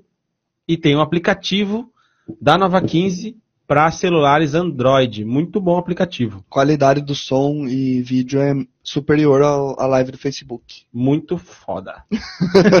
Qual é? Cadê a parte do beta? Tô esperando a parte do beta aí. Spotify? Spotify? Spotify, Spotify. É lógico, tem que falar do nosso Spotify. É só se procurar lá no Spotify Sábado Atari. Já tem todos os nossos episódios anteriores lá. E lembrando de novo que o Spotify é gratuito, galera. Você não precisa pagar para você escutar alguma coisa lá nele. E não Entendeu? só no Spotify, né? Em todas as plataformas Sim. audíveis. Sim. Exato. Voltando um pouco aqui para o nosso Sem o giro giro da, da semana, a gente vai semana. para um secadinho aqui rapidão. Manda aí. Eu acho que no assunto que a gente estava falando sobre a parte da censura lá do, do, do pessoal de Rondônia, a Natália Lopes mandou: o único objetivo é tornar o indivíduo limitado. Uma sociedade só se desenvolve através do pensamento crítico. Concordo. Eu Boa, Natália. Boa. O que Bom. mais que a gente tem aí? A gente tem o Gabriel Rodrigues, o Marcos Evangelista, Natália Lopes, Gabriel Santos assistindo a gente. E o Gabriel Santos, na parte de HQ, ele fala aqui que a HQ de The Walking Dead e a HQ de Cavaleiros do Zodíaco fizeram muito sucesso. Nossa, fazem demais. até hoje. Até hoje. Exatamente. Natália Lopes também manda aqui na parte do. Que a gente falou do HQ lá do. Do. do- de Palmares, né? Do quilômetro de Angola Palmares. Djanga. Ela falou: que maravilha, principalmente agora que os nossos. he- que os heróis da nossa história estão virando vilões. Triste. Nossa, Triste. que pontada, hein? Na costela. Tá Deixa eu mandar um certo, beijo tá pra certo. minha mãe aqui. Um beijo, mãe. Minha mãe Um que sempre abraço. tá gente, junto com a gente aí. Pede Dona um beijo pra ela. Natália? Dona Natália. Beijo, Natália. Um abraço, um beijo, Natália. Tem recado por aí? Se não tiver. O Barolo, eu acho que tem um recado. Barolo, do não, ele, Barolo ele falou lá do, do A Ice da alguma coisa, só que eu. Ice Ah, Frog. é, o Ice Frog achou que não ia dar dinheiro, eles não quiseram ficar com o jogo. Aí estão aí, né? Agora tá capengando. É isso. Trouxinha. Toma decisões erradas. Trouxinha que tá assistindo a gente até daqui a pouco, viu, meu irmão? Até daqui a pouco. É, vai- os dois vai viajar pro mundo de Nárnia. Ô, João, a gente tem Konami aí? Tem, a gente ficou falando aí da Konami, da Konami, né? né? Já surgiu hoje no, no nosso assunto, surgindo de novo aqui. A Konami vai reviver a franquia Busou Shinki e está estudando um retorno de Silent Hill. Nossa, cara. Tá querendo voltar, será? A empresa prometeu que traria novidades em 2020. É, cara, 2020 está sendo o ano das mudanças, dos remakes, dos remasters e quem sabe da ressurreição aí da Konami, né? Tipo, voltar aí a ser grande, né? Da antiga glória dos seus jogos. Exatamente. Mas essa era de remaster e remake já tá durando não uns, uns anos aí, né? Não, mas agora vai vir os principais, né? Uns anos. Resident Evil abriu a porta, agora vai vir todo mundo. Vai vir o carro inteiro aí da nossa época. E ó, essa, qual, nos últimos anos, né, a franquia, a Konami tem investido muito nas franquias de PES e Yu-Gi-Oh! Mas a, a, a companhia acaba de ressuscitar uma antiga franquia nos games, que é o Busou Shinki. Bom, Busou Shinki é uma série de action figures da Konami lançada no Japão em 2006 e ganhou algumas adaptações para televisão e também nos games. O último título da franquia saiu para o PSP, Nossa, Desde então, a propriedade intelectual ficou guardada nos porões da desenvolvedora. Felizmente, parece que a empresa está disposta a tirar, dar aquela sopradinha no pó, né? Tira a E- naftalina do guarda-roupa. Exatamente. É, porque quem não Botar sabe, no sol um pouco, né, para tirar o mofo. porque quem não sabe, a Konami ficou meio parada aí nos lançamentos, né, nos maiores lançamentos dela. E meio que os fãs estavam achando que, assim, ah, a Konami abandonou a gente, entendeu? Teve a treta com, com o Kojima também e tal, daí teve aquele Metal Gear Survivor que lançaram lá, nada a ver. Nossa, péssimo. Nada a ver. E a Péssimo. Konami tem nas mãos dela Castlevania, Silent Hill, Metal Gear. Tem aí no, nos esportes, vão pôr o PES, que podia estar Cara. concorrendo de frente com o FIFA, mano. E hoje hoje eu digo pra você que tem potencial para concorrer. Lógico que tem, lógico que tem. Não, o eSports, o, o eFootball do PES, ele tá muito forte, né? Então, assim, o PES, ele é um caso de sucesso da Konami. O problema é que não se vive só de um jogo, né? Uma desenvolvedora do tamanho dela não se vive só de um título. Pra quem não Por mais que sabe, esse título ele seja atualizado todo ano, É, ele seja refeito, ele seja melhorado todo ano. E, Não e dá a- pra apostar só nesse jogo, E né? a Pra proposta quem- da Konami é diferente, né? Ela é grande, ela tem, ela é abrangente, né? vocês sabiam que o PES é o Wing Eleven? Ah, todo mundo Nossa, sabe. E o Wing Eleven- agora que você descobriu E o. Wing Eleven é... Winning É Eleven. o Wing, é o Winning Eleven. Ele é o Superstar Soccer? Também Nossa. sabia disso.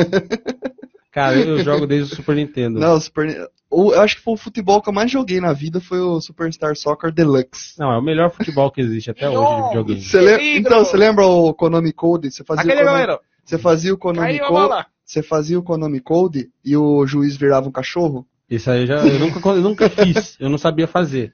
Mas eu sabia dessa história, essa lenda aí que rolava. É, todos os jogos- bola.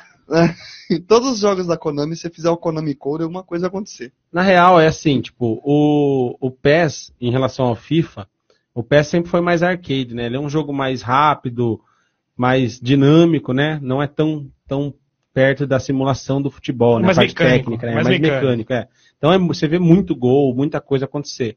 O FIFA já tem uma linha mais estratégica, né? Vamos falar assim. Então você tem que trabalhar outra forma de jogar. O FIFA ele tende mais para simula pra simulação. Exato. Exato. Agora, com o PES 2020 e o, o eFootball crescendo, tem muito jogador de FIFA que tá migrando pro PES e tá dando um baile nos caras do PES, porque os caras vêm com toda aquela parte tática e técnica do FIFA.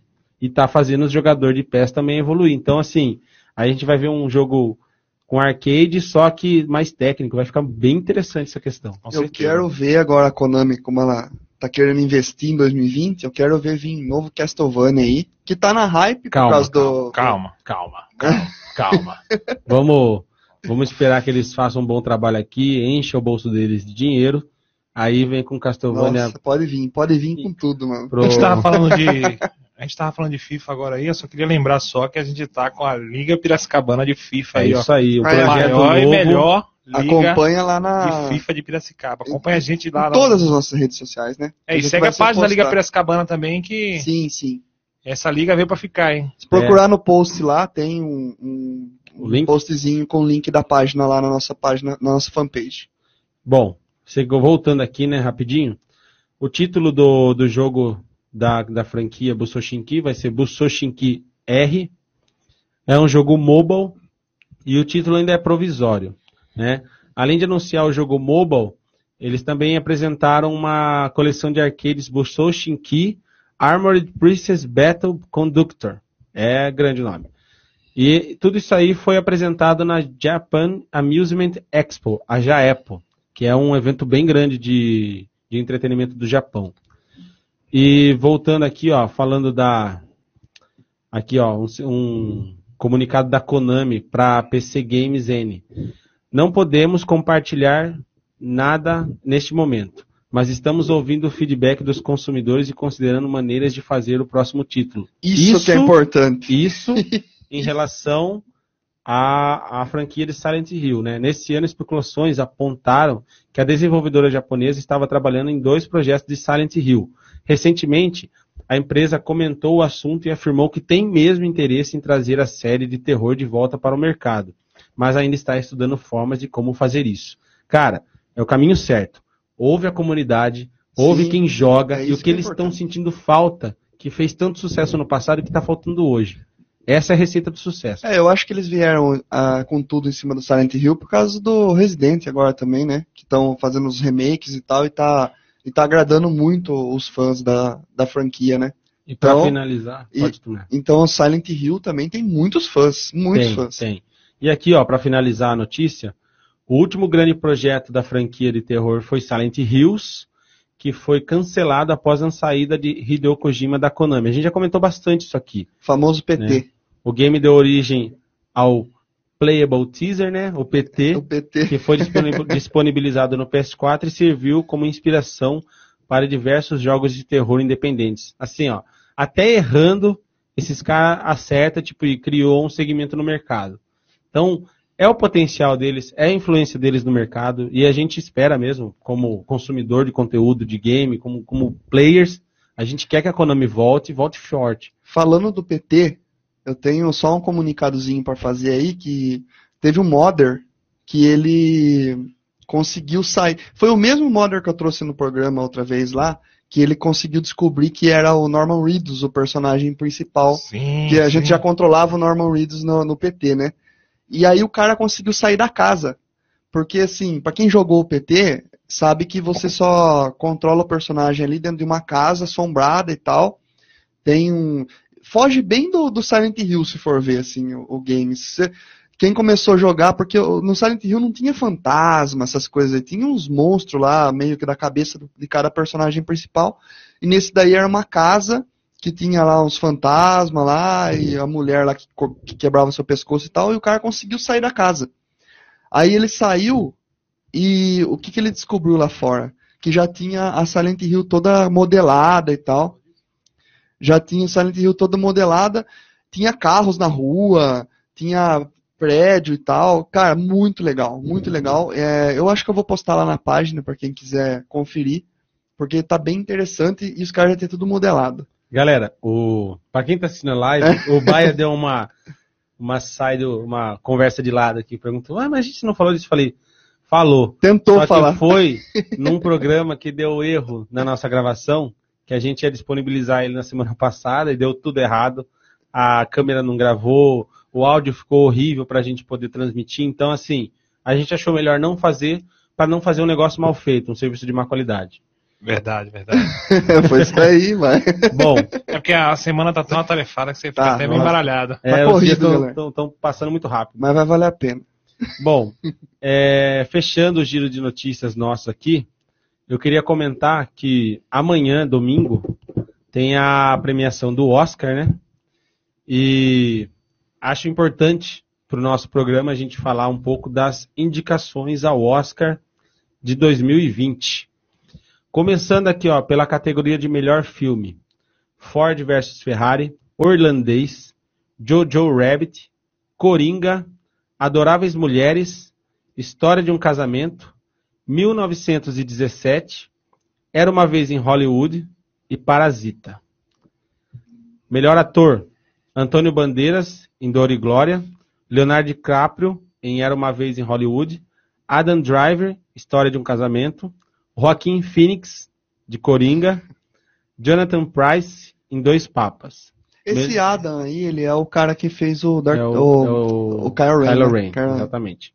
Melhor atriz: Cynthia Erivo, de Harriet, Scarlett Johansson, em História de um Johansson. Casamento. John Hanson. De Johansson. Tá bom, então. Charlize Ronan, em Adoráveis Mulheres. Charlize Theron, em O Escândalo. Renée Zellweger, em Judy, Muito Além do Arco-Íris. Melhor diretor: Martin Scorsese, em Orlandês. Nossa, Scorsese. Todd Phillips, Brabo. Brabo. do Coringa. Sam Novato Mendes. Sam Mendes, de 1917.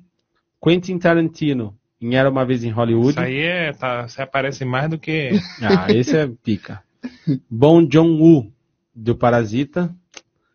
Melhor atriz coadjuvante. Kate Bates, O Caso de Richard Jewell. Laura Dern, História de um Casamento. Scarlett Johansson, Jojo Rabbit. Florence Pugh, Adora- Adoráveis Mulheres. E Margot Robbie, em O A Escândalo. vencedora aí, ó. Hum, vai ser difícil esse cara. Ah, eu acho que pra Ah, essa não, pra essa categoria não. Vamos ver. Ator coadjuvante: Tom Hanks, em Um Lindo Dia na Vizinhança. Anthony Hopkins, em Dois Papas. Al Pacino, em Orlandês. Joe Pesci, em Orlandês. E Brad Pitt, em Era Uma Vez em Hollywood. Mais uma E vez, o esse- vencedor. esse- esse- esse. Será? Eu acho É que Brad sim. Pitt e a Margot Robbie. Tem uns caras É grandes que- aí no meio, hein? Então, vamos ver. Roteiro adaptado: Orlandês, de Steven Zylan. Jojo Rabbit, de Taika Waititi. Coringa, de Todd Phillips e Scott Silver. Adoráveis Mulheres, de Greta Gerwig. Dois Papas, de Anthony McCarthy. Roteiro original: Entre Facas e Segredos, de Ryan Johnson. História de um Casamento, de Noah Baumbach. 1917, de Sam Mendes e Kirsty Wilson Cairns. Nossa, cada nome. Cabuloso. Era uma vez em Hollywood, do Quentin Tarantino. E Parasita, de John Bon Joon-woo e Han Jin-won. É isso aí. Galera, a gente aqui, ó, a gente citou as principais categorias, né, que acabam aparecendo mais na questão do, do Oscar. E você percebeu que tem um filme aí que está aparecendo em- nas principais que a gente citou, e no total em 11 delas. Você sabe do que, que eu tô falando? A gente tá falando do filme de Todd Phillips, em O Coringa. Tipo, o Coringa, ele teve várias origens, vamos dizer assim, né? Ele Sim. não tem uma origem definida ainda. Não tem, não. É. É, o- é um vilão que não tem origem definida. Isso, e essa e esse filme foi uma origem que eles criaram por, por Coringa, que eu achei, pra mim, assim, a minha opinião, foi a melhor origem que eu vi do Coringa até hoje. Bom, Que o que, que conta, assim, ó? É, é um cara que ele tem um problema mental, que quando ele fica nervoso, ou assim, quando ele tem alguma emoção, ele começa a rir. Aí já dá aquela. Você fala assim, ah, é aí que é a origem dele rir de tudo, né? Ele começa a dar risada de tudo. Por quê? Ele, ele sofria muito bullying da sociedade. É essa que é a, a, a pegada do filme, né? É o, o bullying da sociedade e esse problema mental que ele tinha aí. E a questão do palhaço é que ele trabalhava como palhaço. vamos né? lá. Primeira coisa que eu queria citar. O filme, ele é ambientado ali no final dos anos 70, início dos anos 80, né? Isso. Então, toda essa imagem do filme já te dá uma ideia de uma, de uma cidade, a cidade assim em si é uma cidade cinzenta, triste, decadente, né, que é o histórico de Gotham. E como o Beto falou, ele o Coringa, né, a a primeira impressão que a gente tem do filme é um cara ali trabalhando como palhaço, né? E de cara, ó, o filme é ambientado em 1981. E de cara ele toma ali um mequetrefe de uns trombadinhos ali. Só que assim, Que ele eu tá não, trabalhando como palhaço. eu não gostaria de, de fazer uma linha do tempo do filme pra gente deixar pra galera que quer assistir ir lá e ter a sua conclusão a respeito pra gente não contar muito da história e falar, acabar dando spoiler. Eu gostaria de falar mais sobre o que eu senti com esse filme. Vamos lá. Bom, no início, é, você vê, o filme ele te traz a, mais a, uma questão pessoal ali, né, do Arthur Fleck.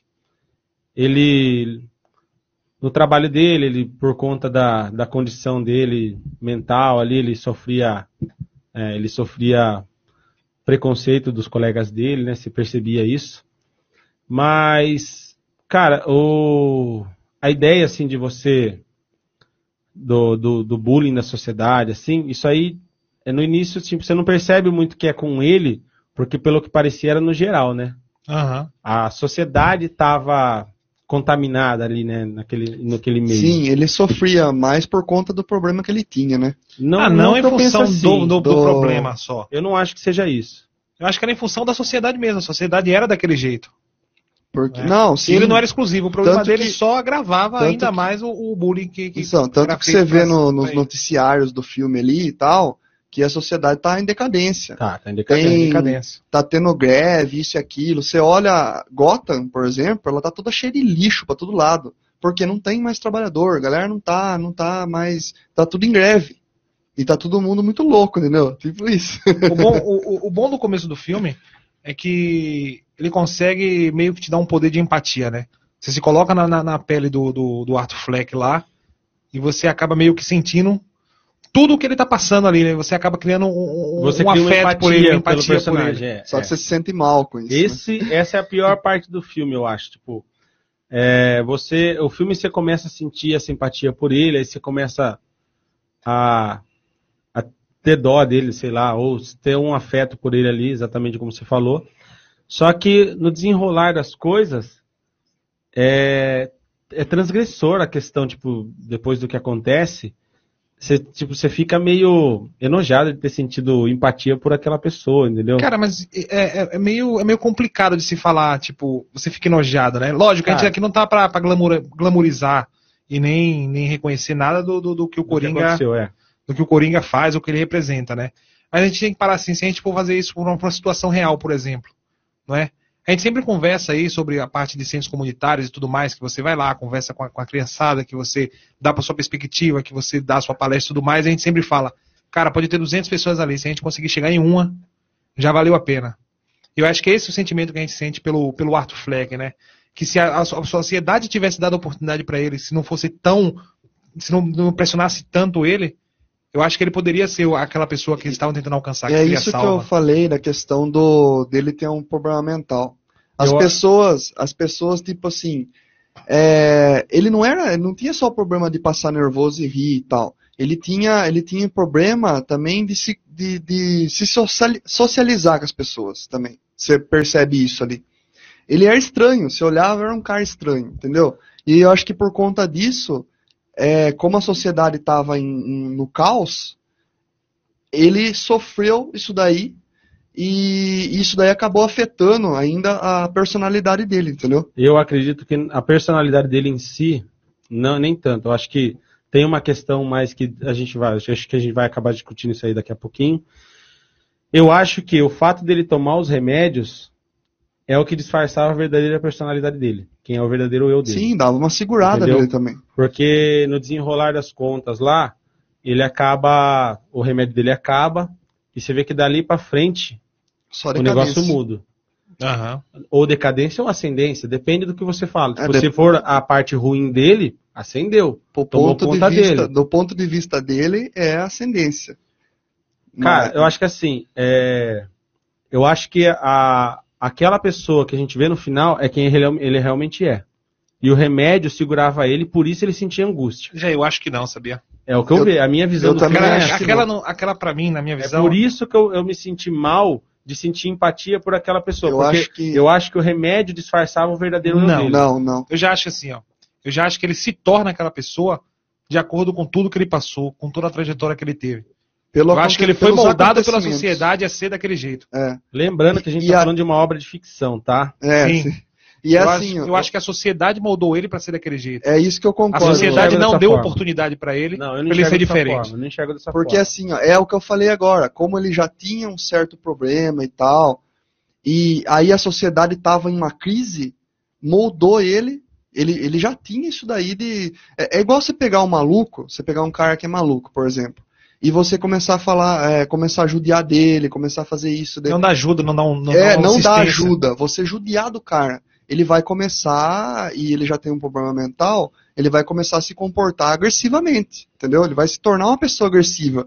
E eu acho que tudo que aconteceu ali, e isso mostra no filme, na parte que ele olha lá pro show do. Como que chama o cara lá?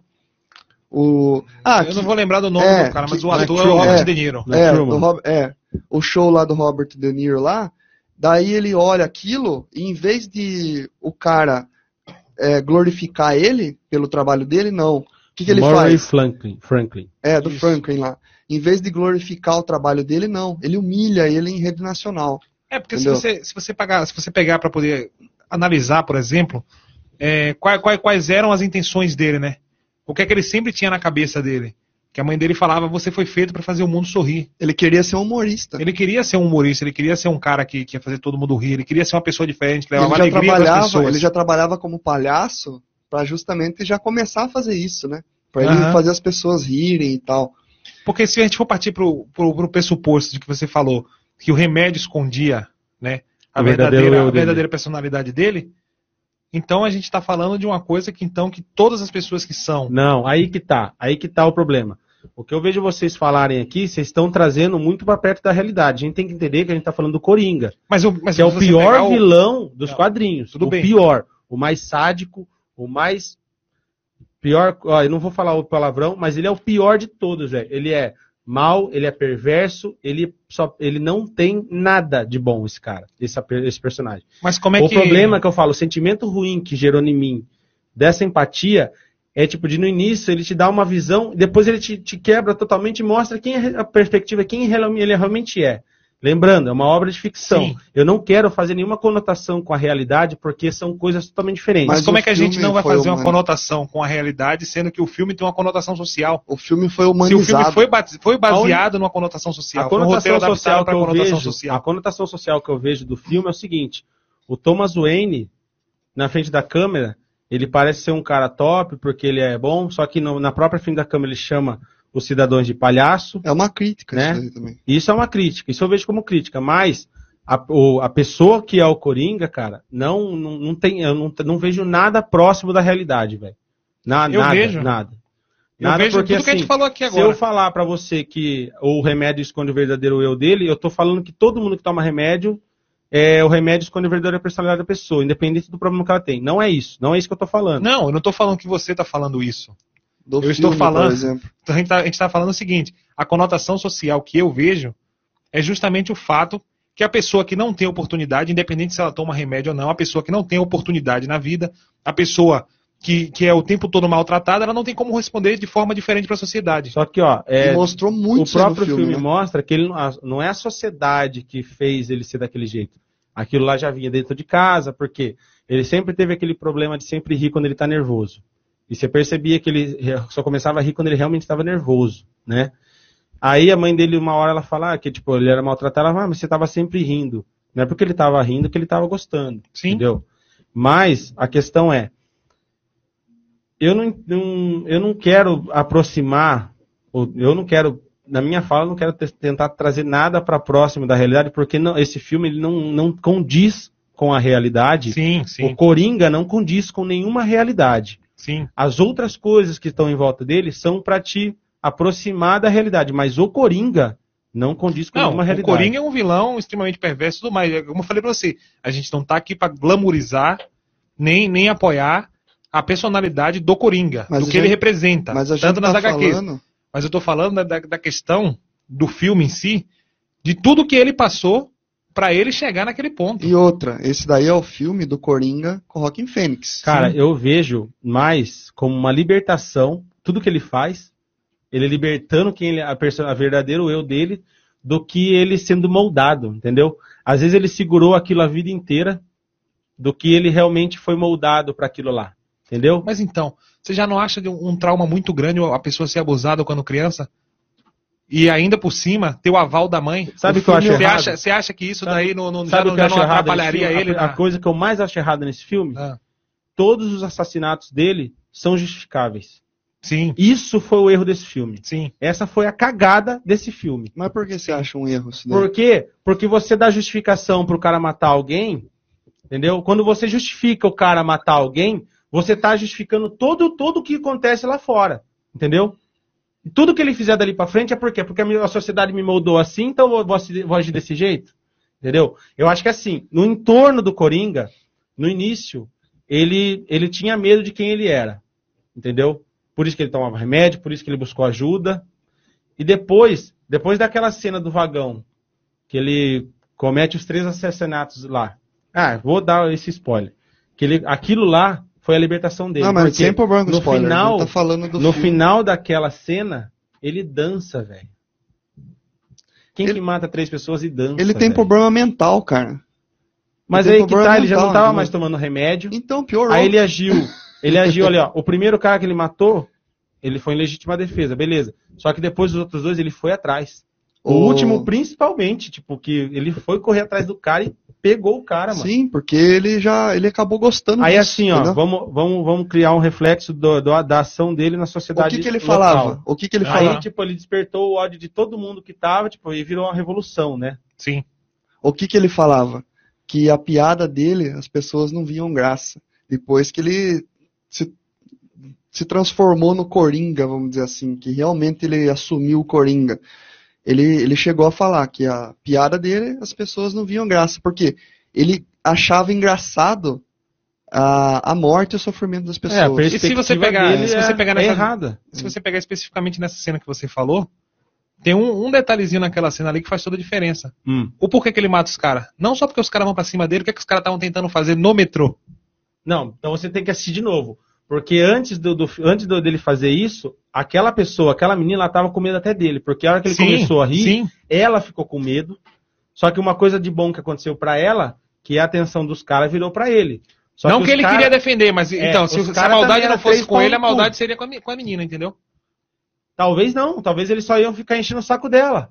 E se Entendeu? eles fossem estuprar ela? A gente não pode A gente tipo, também não especular. pode pressupor, entendeu? A gente tá pressupondo uma, uma ação. E se os caras são, era só três pau no cu que enche o saco, igual tem um monte por aí. Mas eu acho que eles iam ficar enchendo o saco dela, mas não iam fazer nada. Será? Ou eles. Então, só que assim que tá. Aí o que aconteceu? Né? Pra você, você fica imaginando o que vai acontecer, daí vem e te quebra. Tipo, os caras mudam o foco pra ele. Aí ela vaza. Porque ela tava com tanto medo deles quanto dele. Sim. Mas todo mundo Entendeu? tinha medo da. Você não vê na cena do ônibus lá? Que ele tá brincando com a criança. Mas lá na cena do tal. ônibus ele tava quieto. Ele tá brincando com a criança lá. E daí ele tava de boa brincando. Só que daí a, a mãe da criança pega e fala: "Ah, tem um estranho conversando com meu filho, né? Não, ela fala, Aí- para de incomodar meu filho. É, então, é isso que eu tô falando. Tem E a criança tava gostando. Tava e a criança tava gostando e tal. Aí, o que acontece? Ele fica meio chateado, fica nervoso e começa a rir. Aí todo mundo começa a ficar com medo dele. Eu acho estranho isso aí. O que, que esse cara tá rindo, entendeu? Aí ele tenta mostrar o papelzinho lá e a galera vira e fica mais de boa. O que acontece? O filme todo mostra a sociedade pisando nele. O Sim. filme todo. De um cara que tem problema mental. Isso daí Na é, um- cena do ônibus eu não acho que a sociedade daí- tava pisando nele. Isso eu já daí- não, eu não tenho essa visão. é, é como as pessoas são, entendeu? Estão falando assim, que as pessoas são assim. Você vê uma pessoa que tem um problema, no, vamos, vamos dizer no ônibus, tem uma pessoa lá que tem um problema, você já olha meio estranho pra pessoa, entendeu? Tem gente que olha. A pessoa tá fazendo alguma coisa que é estranho, que não é, um, não é normal, muitas Não é gente... algo que, que É, não é algo nós normal. consideramos normal, né? Que todo mundo considera A normal. sociedade já olha de um jeito diferente. A própria, acho que tem uma, uma matéria que a própria Gol aí não autorizou a, a viagem de uma menina que tinha uma tinha uma infecção lá na pele que não era contagiosa. E eles chegaram e falaram, não, não vai Então, viajar. é um preconceito, entendeu? E ele sofria esse preconceito. E pelo Aí você fala pra mim que vocês não estão aproximando da realidade. Não, eu só tô comentando só. Não, mas Isso- o que ele acabou de falar. É Isso porque não daí- tem como você usar, você não tem como você usar os exemplos do filme, né? Tipo, pelo menos da história dele. A gente não tá falando do, do, do depois. Você não pode pôr a o gente não tá filme na falando do depois, realidade. eu tô falando só o que mas ele a, passou. cri- a crítica. Só o que ele passou. O que, é que, são, que são muitas pessoas. Nada, na- nada do que ele fez dali pra frente é justificável. É errado e pronto.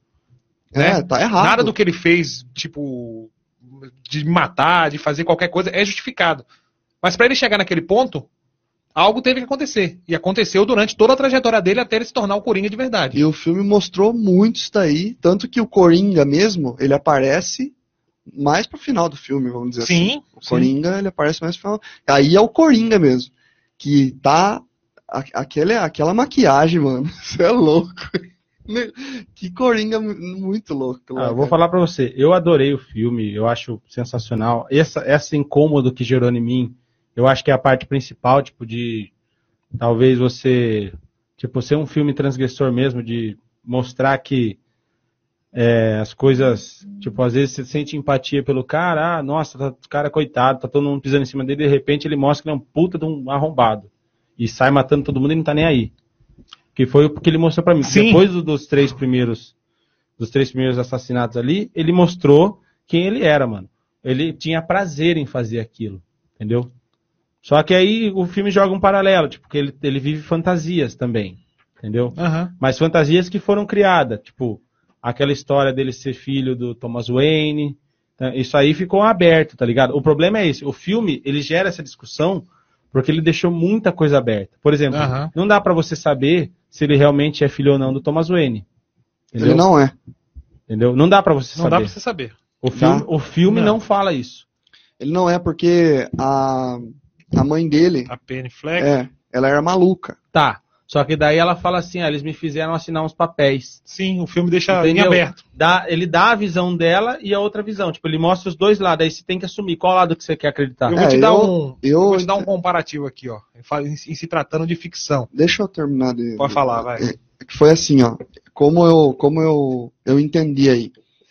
É, a mãe dele, ela era maluca e trabalhou lá pro, pro Thomas Wayne. E nesse período, eu acho que ela foi mandada embora e tal, por questão de ela tentar assediar ele, entendeu? E ele já é meio estouradão e tal, e mandou ela embora. Só que ela sempre gostou muito dele. Gostou muito dele e tal. E, e ela criou essa fantasia, tanto que o Coringa também, o, o- o Arthur, ele, ele cria fantasia na cabeça dele, isso deixa bem claro no filme também. Sim. E ela criou essa fantasia que nem ele criou também, de ter uma relação com uma pessoa. Então, mas E- isso aí é uma entendeu? suposição sua sobre ela. O Sim, filme não deixa claro foi, isso. O, foi o que eu entendi, porque mostrou também esse lado do Arthur, que ele tinha fantasia com aquela mulher que era a namorada dele na cabeça dele. Aham. Só que nunca foi, entendeu? É a mesma coisa que aconteceu com a mãe dele. É Sim. isso que eu entendi. Não, não a mesma coisa aconteceu com a mãe dele. É, é. Você está supondo que aconteceu com a mãe dele. Então, Exato, é, eu entendi, é o que eu Você falei. está O filme supondo. dá duas versões, aí você assume uma. O Porque Beto o, o assumiu. filme, o filme te dá uma cena lá onde ela tá assinando uns papéis lá e que a gente não sabe se é- até que ponto aquilo é verdade, se até que ponto aquilo é invenção. Exatamente. O fa... Ela lá tem transtorno psicótico, ela tinha, né? Isso. E, então, tipo, ela criava fantasias na cabeça, né? Aí você olha, tipo assim, ah, beleza, o relatório médico tá falando que ela criava fantasia na cabeça. Ela tá falando que não, né? Mas é Aí maluca, né? você vem com a contrapartida do, do, Bruce- do Thomas Wayne ser extremamente rico, bilionário. Então ele tem poder, influência e grana para ele poder falsificar isso. E às vezes, a- o fato dele ter feito isso deixou ela maluca. Sim. Entendeu? Olha, olha a visão. Olha a ideia. Tipo, você não consegue O filme te coloca nada. pensar. Você não consegue acreditar em nada. Nem nela, nem no outro lado. Você não acredita em nada. Por quê? Porque se você acreditar de um lado, você tá, você tá quebrando toda, toda a ideia do outro. Se você acredita nela, você quebra. não, você pode, Então, você, tipo- você pode, ah, eu entendi dessa forma no filme, Eu entendeu? vou- Só que assim, é, é isso que ficou legal. Por quê? O filme não falou, é isso aqui, entendeu? Sim. É, ele, isso que é um dos pontos fortes desse filme. O filme Ele é meio gera- parecido com, com a origem. Você lembra que a origem lá, o peão tá rodando lá no finalzinho do filme lá, e você, o peão dá aquela cambaleada, mas ele não para de rodar. Você não sabe se o filme tá no, É, no sonho ou se tá na realidade. Ele te deixa meio em aberto, né? Pra É, você eu especular. consigo, eu consigo ver isso daí. É meio que Lovecraft usou muito isso, entendeu? Aham, É você citar alguma coisa que você não imagina o que é, entendeu? Sim. Você cita aquilo, só que você não sabe a verdade. Você não sabe como é, você não sabe como foi. Porque o Lovecraft usou isso muito nas criaturas dele, né?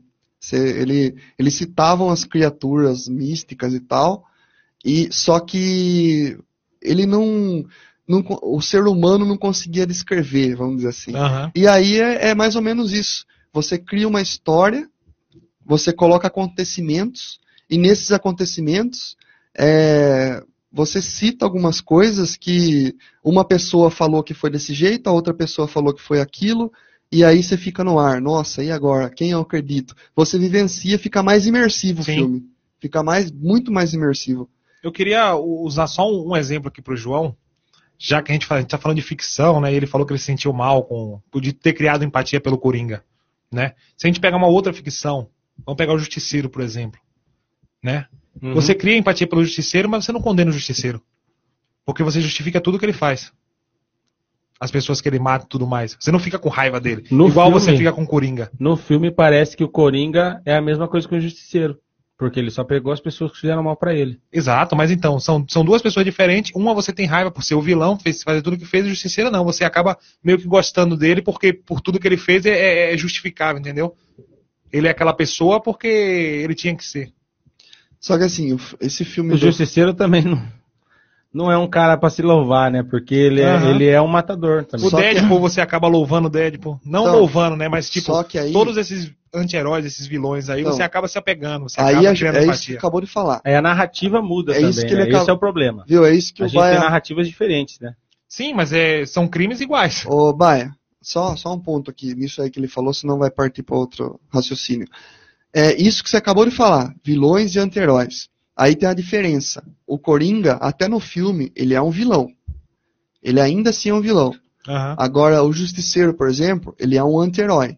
Que ele tá atrás de. Só que Pessoas más, né? ele. É, pessoas que tá Sim. destruindo a Isso, sociedade. é, é, esse é um ponto Mas se você pegar o, o- Ali. os só- dois, os dois, você pegar os dois.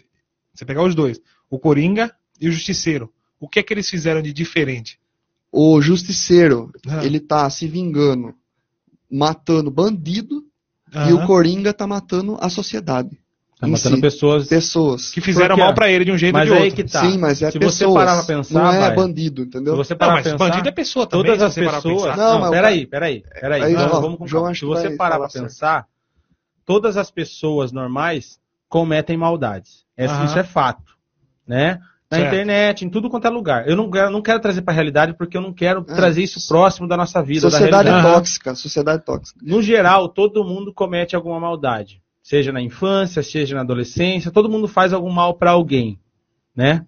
Isso não faz da pessoa uma pessoa má, né? Ponto. No justiceiro, todas as pessoas que ele vai atrás, que ele mata, São são assassinos, pessoas que são traficantes, né? assassinos, Mataram a família dele. Não, não, Não, ah, isso é o no- no- start. no primeiro, isso é o primeiro. start. Esse é o start. Depois, a hora que ele Aham. já perdeu a família, agora foda-se, eu vou, vou caçar bandido. Certo. Aí ele vira, tipo, um justiceiro, né? Que ele faz É, a justiça com as próprias mãos. O próprio nome já disse. Ele, não, ele não, não, não, vai, não vai pelo caminho correto. Ele vai pelo caminho errado, que é o caminho da morte. Ele não é um Totalmente vilão. errado. Sim, então, ele né? não é um vilão, mas também não é um herói. Porque Nem, ele nem um mata. pouco, nem um pouco herói É, ele sim, é. Nem um pouco mata. heróico. O Coringa. Vou falar o Coringa do filme, que é o que a gente está discutindo.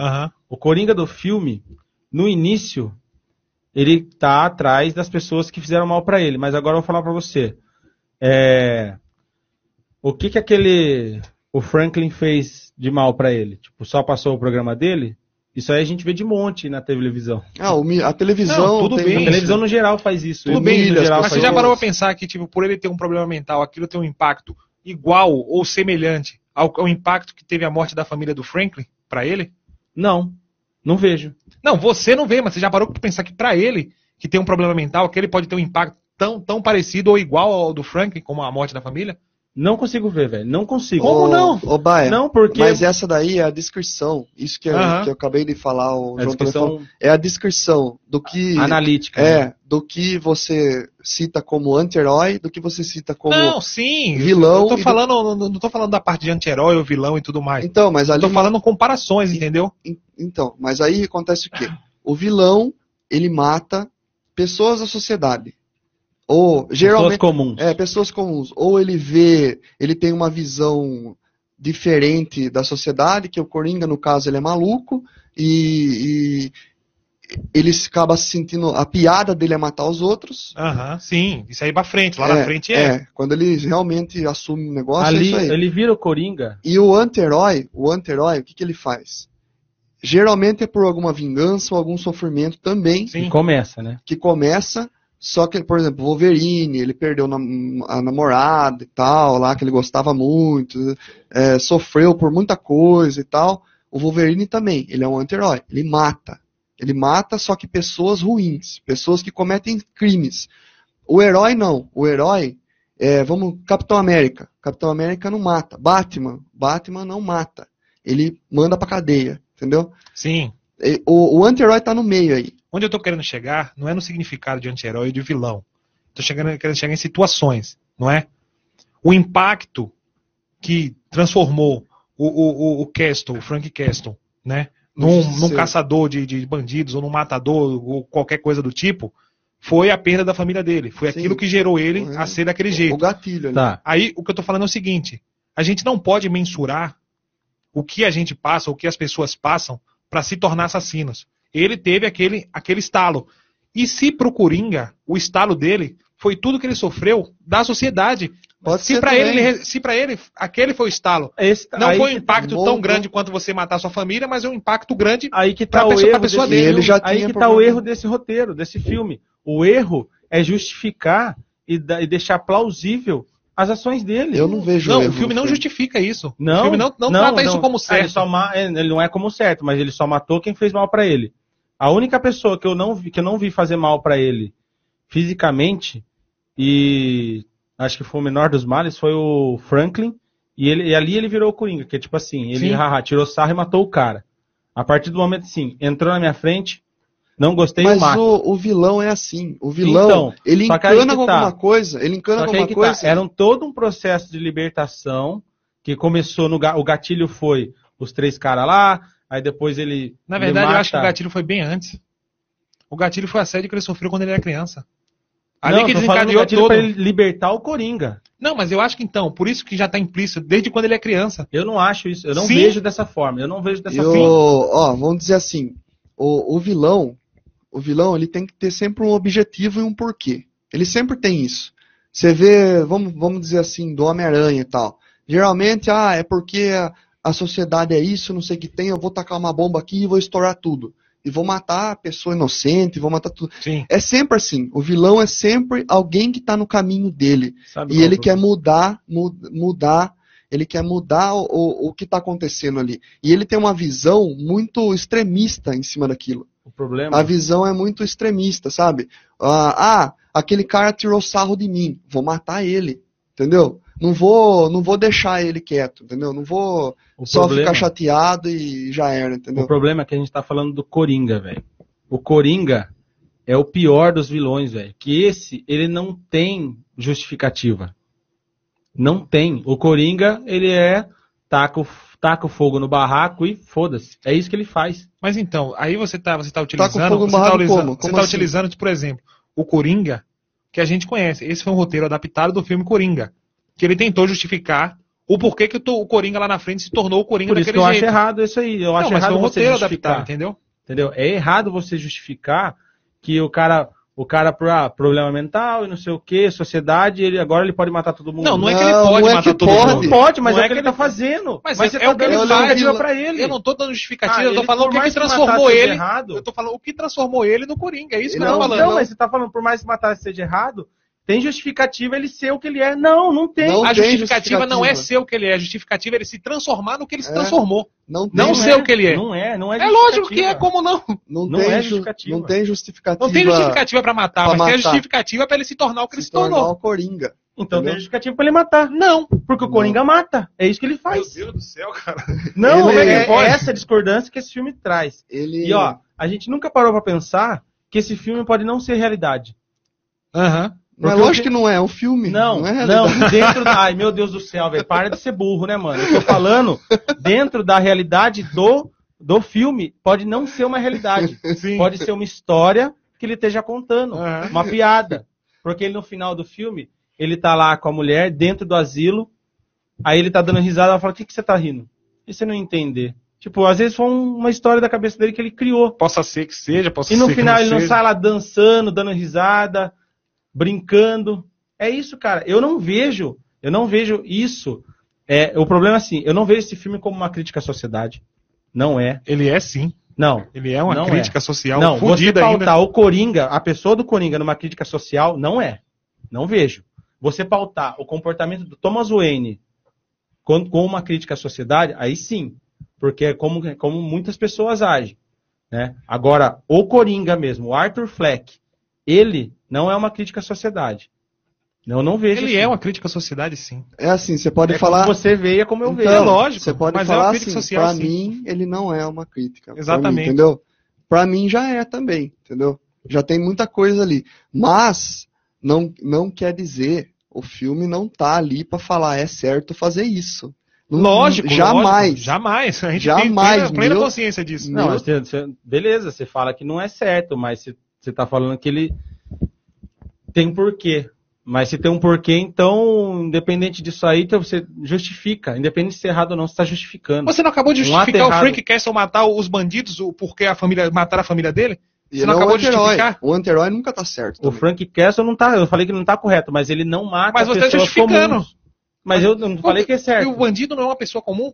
Se você for parar a pensar, Tem bandido por bandido, não. Ó, tem uma né? não é uma frase, pessoa comum? Não. tem uma frase, Bandido não é uma pessoa comum. Claro que é. Ele é um ser Quem é humano. você pra mas julgar? não é uma pessoa comum. ó, deixa, não é igual eu e você. Não, deixa eu é falar. igual eu e você, só que ele... Não, eu acho uma, eu, me, eu me considero uma pessoa comum. Você é uma pessoa comum. O Beto é uma pessoa comum. Deixa eu falar uma frase aqui. Todo vilão é herói em sua causa. Todo vilão. Todo vilão se acha um herói em sua causa. Aham. O que ele é, o, o vilão, ele acha que ele tá fazendo a coisa certa. Sim, Entendeu? na cabeça dele. Na cabeça dele, ele acha que ele tá fazendo a coisa certa. Na cabeça dele, aquilo lá é certo. Matar é normal, entendeu? Sim. É por isso que ele é um vilão. Por isso que ele se constrói como um vilão. Porque, é, vamos dizer assim, a gente tem vilões de quadrinho aí que você vê que eles sempre estão com um plano de alguma coisa e não tem dó de ninguém. O, e, e geralmente são pessoas inocentes, é o que eu falei aqui. Sim. Mas só que pra ele, aquilo ali é um ato de, heroi- de heroísmo. Vamos dizer assim, pro, É um, pro Coringa. é um ato para um bem maior. É, não foi. Ali naquele filme do Coringa, não foi nada que os quadrinhos não- já não falam, já não mostram isso, só que num- numa forma mais pesada, entendeu? Por exemplo, é, o Coringa ali, para aquelas pessoas que estavam fazendo a, a revolução lá fora, ele era um herói para aquelas pessoas. Sim. E entra naquela frase: todo vilão em sua causa é um herói. O que que, o que que a gente fala aí? O filme, eu gostei muito do filme. Achei muito legal o filme. Não vejo influência em nada ali. Não vai influenciar ninguém a Não, matar jamais, os outros, jamais. entendeu? Porque isso daí já é retratado em quadrinhos, em games, em filmes. Exatamente. Já tem tudo isso daí, já gerou uma polêmica por causa disso, mas eu acho Não que vai não entrar, vai acabar entrando nos, méritos de É. Counter-Strike, de Fortnite, de jogos que você acaba aí. Tem, Sim. sempre comenta aqui, né? a construção do personagem ali foi muito legal. Ela mostra o, o, o, que, ele, o que ele passou e tal, como ele foi moldado, as pessoas que tiravam sarro dele, as pessoas que pisavam nele e tal, ele matou as pessoas. Por isso daí ele começa. Quer queira, quer não queira. É, não a tá- justificativa é essa, né? a justificativa é essa. Não tá certo, porque ele é um vilão. É o filme Sim. de um vilão. É um filme de. de- Não, de podia ser um quadrinho. filme de uma, de, uma, de uma pessoa que foi boa a vida toda e matou um É e um ela filme se de- transformou. Agora você falou uma coisa aí. É um filme de vilão sob a perspectiva deles. Dele. perspectiva dele. Então Todo- aí que tá. você tem que. É, é- É isso que eu queria é a suspensão de, de, de descrença. Tipo, eu não vou acreditar que ele tenha justificativa Não, pra fazer não- o que ele fez, porque o filme tá não. sob a visão dele. É isso entendeu? É Agora por você isso que entendeu. eu não, não, não, não Pronto, concordo com tudo. pronto. Por isso Agora que eu você não concordo com entendeu. a justificativa. Entendeu? Eu não concordo com a justificativa. Mas ninguém concorda. É a visão. Mas a questão é, eu não concordo com a justificativa e eu não dou embasamento pra ele em nenhum momento. Mas, eu Mas então, momento. eu, Ricardo, eu, Ricardo, como, como uma pessoa que tô analisando o Coringa, eu, eu não dou embasamento, eu não acho certo. E, e, tipo, E não trago pra realidade também. Só não que tem a como. visão Não, realidade dele. aí já são outras coisas. Mas assim, assistindo o filme, como uma pessoa que tá de fora ali olhando, o filme sim, ele justifica sim o porquê que o cara se transformou, transformou aquilo. O filme Só que justifica na visão, isso. assim, é isso que você isso falou. na visão dele, na lógico. visão mas dele. na visão dele, ele tá tentando contar a história dele, ele quer mostrar o porquê que ele se transformou É. naquele assassino E eu volto na cruel, maluco. E eu que ele é. volto na frase que eu falei. Todo vilão é herói em sua causa. E ó, ele não, não tinha causa no começo. É. Ele nunca teve causa. Ele já falou isso. Ele fala isso no Não, ele filme. queria ter uma vida Ele não- normal, mano. Ele fala, queria não alegrar as pessoas, eu levar não sou sorriso. risado. Mas é, era aquele tipo, ele meio que tava forçando a fazer aquilo lá, tomando remédio, fazendo. É, a hora ele que ele, a hora que ele ele queria. larga a mão do remédio, é a hora que ele se liberta. Foi essa visão que eu tive. Tipo assim, ah, isso aqui era a minha amarra. Aí ele soltou o remédio, as amarras dele soltar, ele pode ser quem ele era, que é a pessoa perversa que o Coringa é. É isso que eu vi no filme. Entendeu? Eu, acho... que ele é extremamente perverso. Entendeu? E é, é, é essa ascensão que eu vejo. A ascensão de alguém que estava se segurando, que alguém que era. Ele, tanto ele era curvo no início do filme, tipo, todo retraído, e no, no, no desenvolver do filme, tipo, ele vai se libertando. Assim. A própria. A própria forma da atuação do Joaquin Phoenix dá essa visão pra você. Ele se liberta. Então, E- tipo, é como se ele contasse a história, ó. Eu era assim, acontecia isso, só que eu me libertei a partir desse momento. Quando foi? Quando eu aba- abandonei os remédios, quando eu fiz isso. Quando aconteceu isso, aí. pff, E a atuação, a atuação do Rockin' Phoenix, mano, aquela Maravilhosa, hora, maravilhosa. aquela hora que ele sai, assim, do, do trabalho dele lá, que o chefe dele quer conversar com ele, ele dá aquela risada, e daí ele, ele termina de dar risada, a expressão dele volta, assim, ó. Não era o se- chefe dele, era um colega de trabalho. Não, Ele tava indo conversar com o chefe dele. é, então, é isso aí que eu tô falando. Ele tava indo Ah, conversar com o chefe dele, e no corredorzinho lá ele dá aquela risada, e daí você olha, assim, a expressão do, do rosto dele, assim, ó, fecha, como Sim. se, normal. Aquela risada ali, e você sente o Coringa ali, né? Você fala, nossa, agora o bagulho ficou louco. Aham. E quando ele tá correndo também, você olha ele correndo, por ele estar acostumado a trabalhar com palhaço e tal, essas coisas, você vê que ele levanta mais a perna, meio desengonçado e tal, por causa do sapato de palhaço, mano. Olha a interpretação desse cara, velho. É, é- é- ficou muito boa a interpretação dele. Muito, foi muito, mano. E ele Cara, emagreceu, acho que 28 quilos pra fazer esse filme. Tava só a capa do Batman, vamos dizer assim. um trocadilho bem fã e só acaba do Batman. E eu achei legal também essa parte que eu, que eu tinha citado, que ele. é, você não, não dá a entender ainda que aquela menina lá, a vizinha dele, Aham. não tem realmente uma relação com ele, né? Daí você chega a ver no mais pra frente que ele entra na casa dela, né?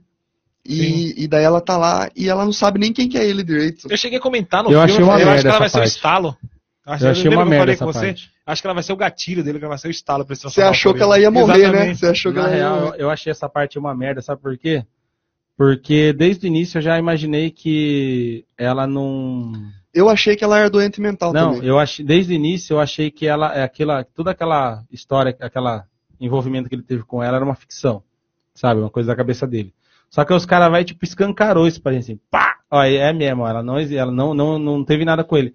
Porra, velho, podia ter ficado ali implícito, né? Já deixou tanta coisa implícita no É, filme, deixou bastante mais coisa. isso. Esse daí eles mostraram mesmo. É, eu achei zoado isso aí. Só O cara que no- podia ter deixado sutil ali, tá Só que ligado? no começo, assim, quando eles estavam juntos e tal. E aí, ali, ele matou ou não as duas? Eu acho que sim, cara. Acredito que não. Eu acho que não. Sabe Será? por quê? Na cena que ele. É, ele isso outro deixou- erro, outro erro de fazer ele, tipo, Ah, não é um- ah, as duas não fez nada pra ele, então ele não mata, mas então, quer, Aí filme- esse é o Coringa? Aí o filme já, aí o aí filme já, aí o filme já, tipo assim, o Todd Phillips ele já faz o quê? Ele já dá a entender que o Coringa ele é racional, né? Que ele escolhe que ele quer matar e que ele não quer matar. É, mas isso todo vilão faz. Não, mas o Coringa é, é- é- é doente mental. Só ele que não ali- deveria escolher quem ele mata Então, e quem ele não só mata. que ali- Quem faz mal pra ele Então, e quem não faz. Ele devia vai matar ser- todo mundo pode de ser boa. uma enganação também, né? Ele parecer que fazer que ele foi racional ou não. Isso eu achei legal, tipo, ter deixado. Porque quando, deixar, quando, deixado vago quando anãozinho, aconteceu. quando os palhacinhos vão na casa dele lá, ele chega e fala, não, eu gosto de você, não sei o quê, vai embora. Só que aí tem outro ponto também. Tem outro ponto. O filme todo, o filme todo ele ainda não é o Coringa. Então as pessoas que ele fica meio assustado ainda que tá acontecendo. Só que a morte lá no metrô, ele acaba sentindo alguma coisa. O filme é isso, é, É, é a mudança. a mudança. Entendeu? Aí ele acaba sentindo alguma coisa, mas ele ainda tá assustado. Ele matou, mas gostou, mas mesmo assim ele achou estranho. Sim. Só que ele gostou. Ele via aquilo, ele falava. Ele, ele se sentia um herói, né? Sim. Ele se sentia, tipo, é aquela coisa de novo da frase lá. Daí, no final mesmo, que ele se transforma, que ele se vê como Coringa mesmo, né? Aí sim, Ah, só que no, o filme... a- a- o pleno, o Coringa pleno já, no É, final. porque ali, quando ele tava lá na, na casa da menina lá, que ele tava achando que tinha uma relação com ela, ele ainda não era o Coringa. Então ele pode ter matado ou ele pode não ter matado. Porque ainda pode ter vindo alguma consciência nele e fala, opa, peraí. Eu acho que a parte que ele se Entendeu? transforma, acho que a parte que ele se transforma realmente no Coringa é quando ele, quando ele aplica a, a primeira, o primeiro, o primeiro assassinato dele. Que ele corre atrás do maluco. É. Na escada. Não, já no primeiro, já que ele tá lá dentro, lá que ele mata o cara no, no metrô.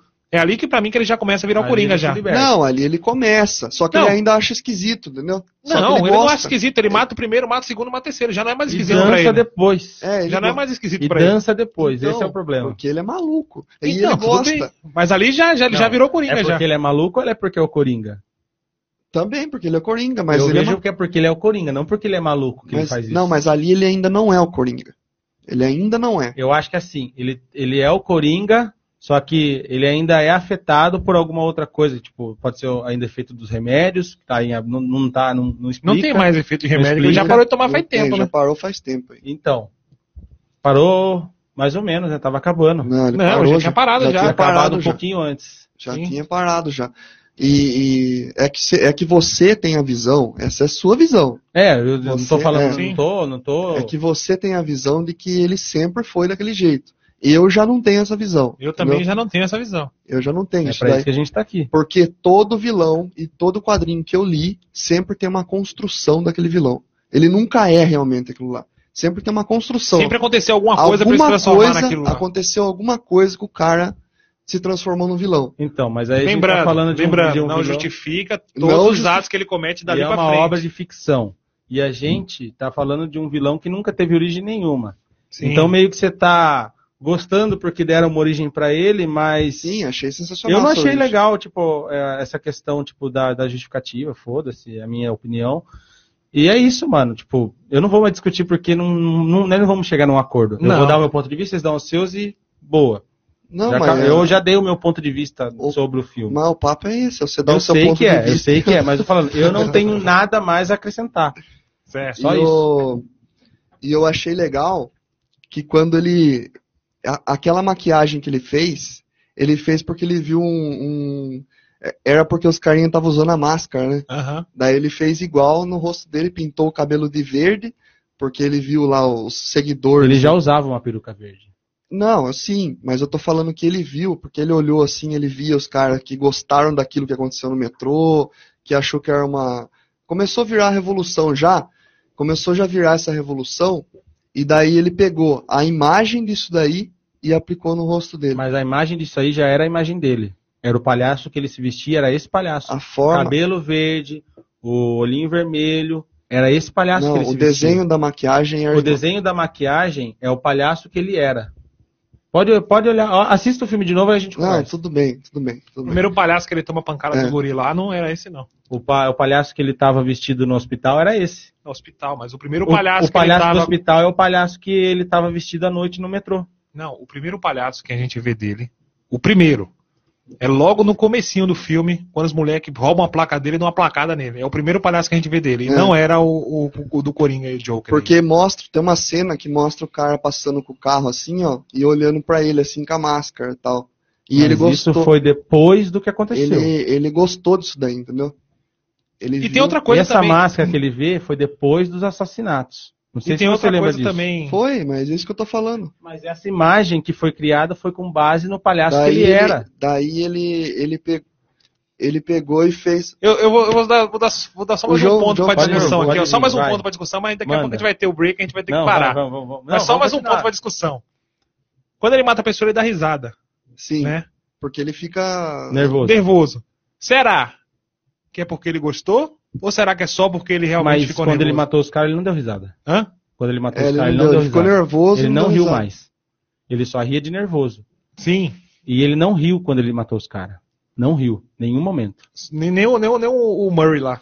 Não. Não, ele não riu. Nem o Murray. Só que. Não. Ele não, a risada de Então, nervoso dele ela então, é bem característica. Será que ele gostou? A risada de nervoso dele ela Ele- é bem característica, que é aquela risada tipo uma gargalhada estranha. É, é aí que entra. Será que ele gostou?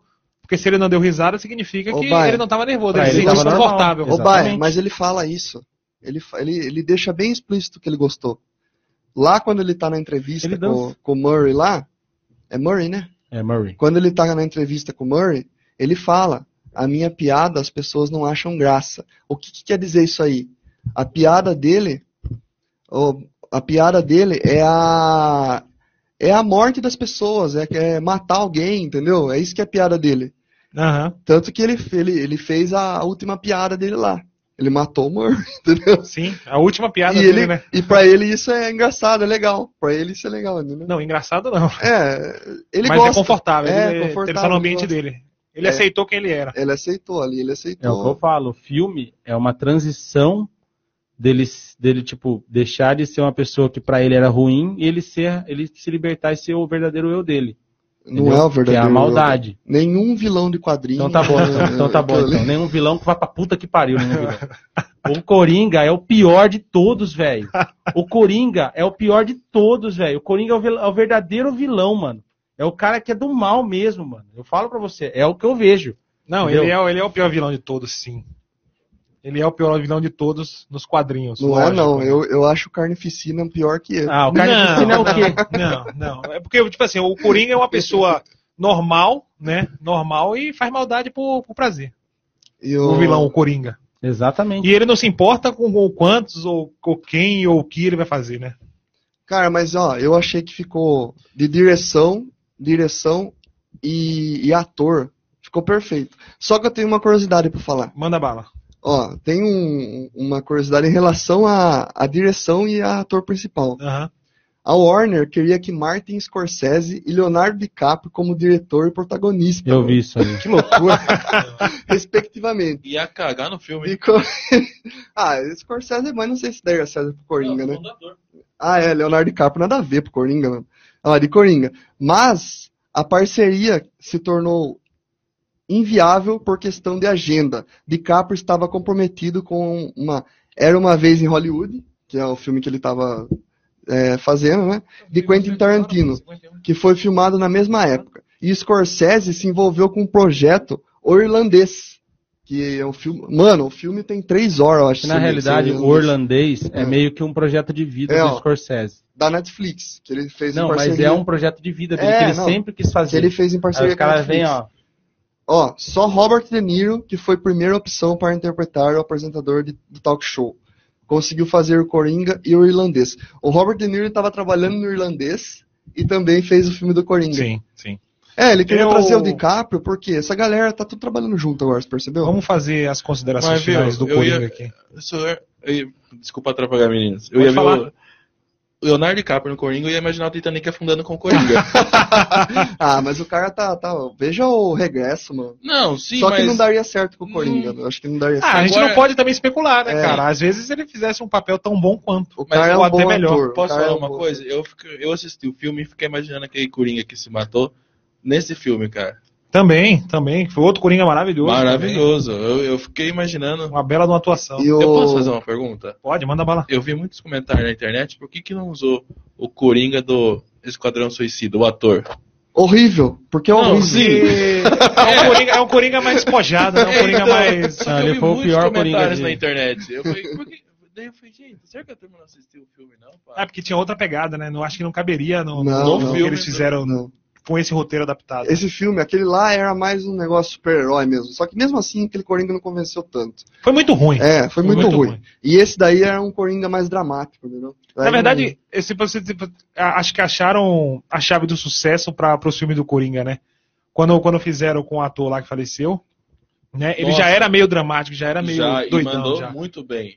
Entendeu? E eu acho que esse foi o segredo do sucesso para pro Todd Sim. Phillips pegar e falar, cara, aquele é a nossa receita, é assim que a gente é tem que isso aí que tem que rolar. Eu, eu li uma entrevista dele que ele fala que ele assistiu o filme do Batman de novo pra Sim. se inspirar no Coringa. Eu não lembro o nome Exatamente. do ator que morreu, desculpa aí. Pra fazer o filme de agora. Exatamente. Heath Ledger. Viu? Obrigado. E vamos pra um break e depois nós volta com as considerações finais. Tudo bem, vamos, Vamos, lá. para um breakzinho rapidinho, rapaziada. Já voltamos. Falou, rapaziada. Abraço. Rule the day the plant based way with the new vegan mixed berry from Smoothie King. Powered by whole, non GMO fruits, oat milk, and vegan protein, it's a dairy free, plant based smoothie you can feel great about. With 13 grams of protein and half your daily fiber, it's an easy way to get the essential nutrients your body craves. Skip the line and order online for pickup or delivery. Smoothie King, rule the day. Roofers, are you tired of using a bunch of selling tools that don't talk to each other? Streamline your selling process with GAF Project. Manage leads, measurements, presentations, estimates, even payments right on your iPad. Visit gaf.com/project. Finish him! Tamo aí. Sigam a gente Depois lá de nas uma- redes sociais. Depois de novo, tudo uma novo. discussãozinha acalorada aqui. Galerinha, vou só lembrar vocês de curtir a Nova 15 no Instagram e no Facebook. Arroba Nova 15 Rádio TV e Nova 15 Rádio TV. E de baixar o aplicativo da Nova 15 lá para Android. Bom, fechando aí. E a gente também tem o nosso Spotify. Eu vou sempre lembrar. É que a gente já, cita, é o cara a gente já cita bastante vezes durante o programa, então, ah, como a gente está caminhando para a reta final, eu quis dar uma compactada. Ô, Baia, vamos falar um pouquinho dos comentários aí só, da galera? Vamos, vamos, vamos sim. Só Eu falar. não tenho como ler todos os comentários. É, porque, muito- Batemos 60 pessoas eh, Online aí hoje, então. Porque os É. comentários eles são mais, mais pautados em base de tudo aquilo que a gente já discutiu e É, Já foi, né? já não tem mais o que a gente comentar, né? Só Mas o muito obrigado a aqui todo mundo falou aí. sem que- brigar lá fora, né? Galera, é calma, só uma Barolo. discussão, cara. Calorada, mas é uma discussão. Ga- Mas aqui a gente não tem o intuito de brigar, É. não, Barulho. Aqui a discussão é assim mesmo. O Aqui O, Barolo João que é um pouco É, mas- mais emocional, o Eu João vou que é falar- um pouco é, mais. Eu vou falar uma coisa pra você. A mesma discussão que a gente tem no churrasco, é assim, nos rolê, é assim. A gente nunca brigou, nunca saiu na mão ainda, eu acho, nunca vai sair. E outra coisa. E outra coisa for, é a questão gente de vai no opinião. ringue com luvinha, pá, pra não machucar a mão. É, A gente É questão aqui, de opinião, a gente não vai É, concordar exatamente. sempre, a gente tem, tem as nossas é coordenadas, pra isso que a gente tá divisões aqui também. E a gente aqui é que nem irmão, a gente é amigo de longa data já. Exatamente. Então, isso aí não. Isso E aí é- tem, tem gente que vai se, identificar, vai se identificar com cada um, com a posição de cada um, né? Sim, sim. Porque tem pensamento para todo a personalidade de cada um e também tem as opiniões suas aí também, né? Você pode, vocês podem ter opiniões diferentes da gente em relação ao, ao filme, ou ao Exatamente. game, ou ao E deixa nos comentários lá, manda pra gente no inbox lá o que, que vocês acharam. É, da manda no Instagram, no que vocês- Facebook lá. que vocês gostaram ou não, pra gente saber também discutir, né? Continuar a discussão. Eu gostei da discussão. Eu vou falar pra você, eu, eu não sou italiano, mas eu falo alto, gesticulo bastante. É, eu sou assim, cara, sou mais emotivo. Eu sou, eu, eu tanto por, por quando eu tô empolgado, quanto eu fico nervoso com alguma coisa, eu, eu sou mais emotivo com as coisas. Agora sim, a gente vai fazer tipo umas considerações finais do, do filme do Coringa, ver o que cada um, se cada um gostou ou não. A gente vai dar uma notinha também, como se fosse um, sei lá, um, Uma nota pessoal. é, uma nota filme, né? pessoal de cada, de cada um. o quanto eu indicaria esse filme pra alguém assistir. Eu Sim. vou, vou começar então. Pode começar, vai. Eu achei o filme maravilhoso, né? Tirando todas as partes polêmicas, tirando todas as partes de críticas, tirando tudo, não é? Eu achei o filme maravilhoso, achei uma adaptação muito, muito boa, né? Acho que o Todd Phillips ele acertou, o- acertou o pé na hora que ele produziu o Coringa. E o desenrolado do, do filme também, ele foi muito bom, o roteiro. Por isso, não é à toa que o Coringa tá concorrendo a 11 Oscars aí, né? E tem Sim. tudo para ser um, um marco na, na, na parte do cinema. aí. Eu daria um- uns 9.4, 9,5 aí pro Coringa. E recomendaria para todo mundo. É, Acho um que vale a pena assistir. Vale a pena. Beto? Eu? Então vamos lá. Então, eu gostei bastante do filme também. Achei bem dramático o filme, bem. Assim, mostra mesmo um vilão. Isso que eu gostei. De, de- é, porque geralmente. Vamos ver o filme do Will Smith como vilão, que é o. Como que chama? O. De- eh, Deadshot? Não, é, que ele fez Deadshot. Ali, eh, o Deadshot é um vilão. Fizeram ele como um, um anti-herói, vamos dizer assim. E esse daí eles construíram mesmo um vilão. Isso eu Aham. gostei. A interpretação do Joaquin Phoenix, isso daí, Maravilhosa. maravilhosa. Gostei mesmo. Tanto que é, ele emagreceu 28 quilos e parece que até o estado psicológico dele tava meio. Ele tava. Tipo, até o De Niro falou que ele tava focando Tava mesmo um no pau no personagem. É padrão de quem faz o Coringa, né? Todo mundo Tipo, que faz o Coringa é, é. afetado. É. E ele disse que ele tava no set assim, ele pegava e acabava a filmagem e saía um pouco lá fora, sabe? Ou ia tomar um café. E Tá. tem. Ele apareceu de Vamos só- surpresa em algumas sessões, ele deu falar a um- risada no final do filme. Vamos mano. só falar um negócio aí. Eu acho que o Beto tinha visto que alguém, o Azagal, falou que o Joaquim Phoenix ele não, não Ok. fuma. Ah, é. Caraca! Ele é bem convincente, então. Ele é bem convincente. Pode né? dar o Oscar pra ele. Pode dar, viu? Pode dar o Oscar. Pode dar- Pode dar Oscar pra ele. sim. Enfim, é, gostei também que o De Niro tava na. na- Agregou bastante agregou bastante ali como personagem e tal. É, o roteiro eu achei legal, eu gostei bastante da origem que deram pro Coringa. Pra mim, como eu falei, foi a melhor origem que eu já vi do Coringa. A minha nota é 9,5. 9,5 também. João. Cara, é, vou considerar aspectos cinematográficos. A ambientação do filme eu achei sensacional.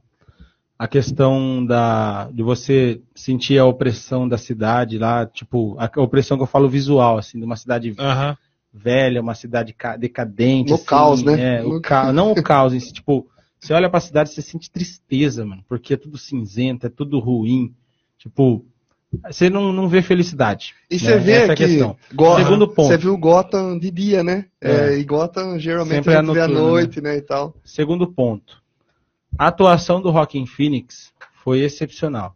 Foi Perfeito, perfeito. estupenda, negócio que realmente justifica a indicação dele no Oscar, justifica também os outros aspectos técnicos da direção, do roteiro, tudo justifica as 11 indicações que esse filme tem para o Oscar. Eu, eu, eu aumento um pouquinho o nível aí, eu dou uma nota 9.7 para 9.8, porque assim, o filme ele é maravilhoso em tudo. A- e essa essa essa transgressão, esse incômodo que gera essa discussão é o que faz o filme ser bom. Tipo, pra você discutir opiniões, fosse- cada um vai ter um ponto de vista, cada um vai tomar um lado em uma parte, uma outra. É, isso é o que faz o filme ser bom. Tipo, ele gera conteúdo e discussão além da sala de cinema. Porque uma coisa é você ir lá, assistir um filme, se divertir, acabou, acabou o filme, acabou a diversão, vou embora para casa. Outra coisa é você ficar com aquilo na cabeça, perpetuando, e querer comentar, querer discutir, que, dizer qual que é a opinião do seu colega, o que, que ele achou, o que, que ele não achou, e discutir, ah, mas eu achei isso aqui diferente, ah, não sei o que, aquilo lá. E, e isso aí eu acho a parte legal do filme. E ó, vou adiantar, a Natália Lopes aqui deu nota 9 pro filme. Particularmente ela amou e acha que ele conseguiu o objetivo, que não à toa que estamos ainda aqui discutindo. Sim. Discutir traz conhecer, a- nos traz conhecer aquilo Discutir que não nos faz conhecemos. conhecer aquilo que não conhecemos. Então, assim, é, gostei da, da, da análise aqui da Natália. Eu concordo aqui que essa no- é 9 para cima. É, eu, o filme é aproximo, 9 pra cima. eu aproximo do 10 porque esse filme acertou em tudo. Tudo, tudo, tudo. Como uma, uma obra cinematográfica. Sim. E vamos partir para nossas recomendações? Sim, é só, só perguntando, você acha que leva o Oscar? Lá, com certeza. Eu o Oscar de melhor deveria. filme, melhor ator, eu dou pra esse filme. Ó, melhor filme, ele tá concorrendo com um forte aí que eu quero assistir, que é o 1917. Eu também quero assistir esse filme. Então, assim, é aí que ele tá mais perigoso. Mas o Joaquin Phoenix leva o melhor ator, com É, certeza. eu acho também. Eu não Melhor sei se leva o melhor filme, né? Melhor roteiro adaptado vai levar também, porque é, um, é uma adaptação perfeita de roteiro, né? Trazer do quadrinho, tipo, o primeiro filme de quadrinho que, ó, nove indicações, onze indicações, então, chupa Marvel. É, Apesar que Marvel é. a nossa, Marvel faz um, não, a Marvel faz um excelente trabalho de entretenimento, mas ela nunca fez um filme desse nível de relevância. É, não é tão dramático. Marvel é um filme de aventura e ação, vamos dizer assim, não é? Os próprios heróis É. da Marvel já são mais tendenciosos para esse sim. lado mais aventureiro, né? Isso. Obrigado a todos vocês que estavam nos acompanhando aí, as 60 pessoas aí que pararam de Nossa, verdade, escutar a gente aí. 60 pessoas. Vamos lá então para nossas recomendações. Bom, você quer começar, Baia? Ah, eu gostaria, cara. Eu gostaria de recomendar um jogo pra você que eu particularmente gostei muito. Joguei graças ao Selbit. Eu vi um vídeo dele falando sobre o jogo que é Nenhum Jogador Online. É um jogo de, de enigma, um jogo muito louco e você acha que acabou o jogo ali, que você jogou rapidinho, acabou e não, ele tem muito mais coisa pra ser desvendada, É tipo muito um mais mistério, coisa pra você né? procurar. E, tipo, é o estilo de jogo que eu gosto, né? Eu gosto, eu gosto de Resident Evil, então não tem como eu não gostar desses jogos que tem enigma. É, é um game e puzzles. que, que rompe a quarta parede, né? Sim, Ele se comunica com o jogador. exatamente. É um game que traz, é, traz um pouco o conteúdo dele para sua realidade. É um game antigo, né? É um game antigo, porém. Ele é antigo? É, ele é antigo. Não, mas acho que foi feito recentemente por um desenvolvedor, só que ele tem, ele tem característica de jogo de Play 1. Sim, sim. é, sim, é isso sim, daí sim. que ele, ele Sim, É antigo no sentido É, do, o do- visual do dele é- visual. o visual dele parece um game Como se ele 1. tivesse, se- como se ele tivesse sido moldado lá em 90. É, tipo isso aí. Eu gostei desse game também. Achei. Foi maravilhoso. E eu não vi o final dele ainda, hein? Não vi. Vamos ver se eu consigo jogar ele. Ah, assiste o Selbit, cara. Ele, ele passa por, por todas as partes lá e te dá vontade de jogar justamente pra você passar por, por isso também. É, eu vou dar uma olhada. E você, João? Ah, eu, vou, eu queria fechar hoje. Você tem a sua recomendação, Beto? Tenho. A minha recomendação é um game clássico, chama Actirizer. É um game um pouco polêmico também, já que a gente tá num assunto polêmico, vamos falar de game polêmico. Por quê? Esse game, ele foi desenvolvido por, pela empresa, nossa, como que chama agora? Esqueci. Acho que, ah, pela Enix, que agora é fundida com a, com a Square, né? Ele Sim. foi, ele foi desenvolvido pela Enix. E quando ele veio aqui pro, pro Ocidente, ele sofreu algumas alterações. Porque o tema dele se tratava o seguinte: você é, um, é, é Deus, você é Deus, e Deus perdeu a guerra contra o Satanás, vamos dizer assim. Aham. Aí o que aconteceu? A Terra está um caos. Aí você tem que tentar recuperar. Não, não existe mais humanos, não existe mais nada. E, e então, as almas estão aprisionadas com os monstros do inferno lá e tal. Aí você tem um anjinho que é seu assistente. Esse anjo ele auxilia você e você tem que descer na Terra, enfrentar os monstros e depois reconstruir toda a cidade dos humanos. Aí que vem a parte legal. Quando você vai enfrentar os monstros, é um game de plataforma. Você controla uma estátua, uma estátua sagrada lá, que, que Deus ilumina lá, vem uma luz assim, e você entra na estátua. Aí você controla uma estátua que usa uma espada. Aí você vai enfrentando os monstros, e quanto mais monstros você enfrentar, mais pessoas você consegue liberar para sua cidade, que são as almas.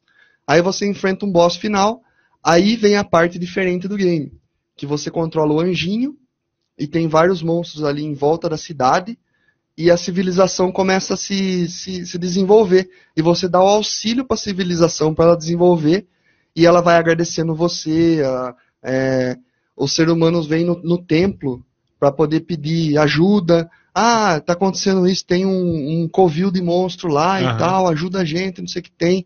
Aí você dá, é, mostra o caminho pra gente chegar lá. Aí você vai construindo trilhas. Vira um, um Sin City o game, vamos dizer Certo. assim. E você vai auxiliando a civilização até você conseguir derrotar o mal e reconstruir toda a civilização. Eu não vejo como tão polêmico, porque você tá, você tá lutando do lado do bem, entendeu? Aham. Você tá querendo destruir. Só que eu acho que é porque mexeu com religião, né? Daí aqui, quando veio pro ocidente, alterou o nome do. Daí colocou um deus fictício lá, um. Em vez de Satanás, colocou um outro nome e tal. Aham. Daí eles mudaram um pouco. Mas não Ah. deixa de ser ruim também o game americano, tanto o japonês como o americano é muito bom. E eu aconselho para quem quiser jogar e não se sinta ofendido com isso também. Mas o game é bem legal. A percepção do japonês quanto ao inferno é diferente da nossa. É, diferente. isso Só que, que- eles usaram a imagem católica no É, game, por isso bom, que foi tão polêmico. isso. É. E a sua, João? Bom, minha recomendação, galera, foge totalmente do assunto do, do nosso programa, da nossa temática. Amanhã é domingo, né?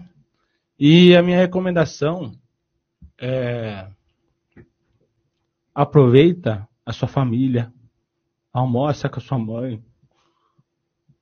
É isso, cara. A gente não sabe quanto tempo a gente tem aqui e até quando a gente vai ter nossos amigos, a nossa família, então aproveita o tempo que você tem com sua família, com seus amigos, porque é o mais importante. Tá? Eu não. Ele não consegue continuar, o João Bom, tá é emocionado aí. Ó, é isso aí. A mensagem do João é que dê valor para seus amigos, para sua família. Aproveita um final de semana, domingo, com as pessoas que estão próximas de vocês. Com Dê valor aos momentos que os você passa com momentos, sua família. os momentos com a sua família, com seus amigos também, Com tudo aquilo que te faz bem. com tudo aquilo que te faz bem, e as pessoas que estão próximas de você ali, que nunca te abandonaram, nunca te fizeram mal, as pessoas que somam na sua vida. E é isso, rapaziada. A gente vai ficando por aqui com mais um sábado à tarde. A gente pede desculpas do sábado anterior que a gente não conseguiu novamente, Mas estamos de volta. mas estamos de volta. E vamos sigam a gente lá nas redes sociais lá, ó. Sigam arroba frequência 8bit lá no Instagram, frequência 8bit no nosso Facebook e frequência arroba frequência 8bit também no Twitter. Sim, e o nosso Spotify, sábado à tarde. Só procurar lá, tem todos os episódios e a gente vai tentar lançar toda segunda-feira lá pra vocês. Vamos recomendar só mais uma página, Liga Piracicabana de FIFA, vem aí o maior campeonato de FIFA de Piracicaba. Sim, segue a Sigam gente lá. lá. Esse Falou. projeto é grande, hein? Tudo de bom pra vocês. Valeu, rapaziada, até o próximo sábado. Abraço. com Deus.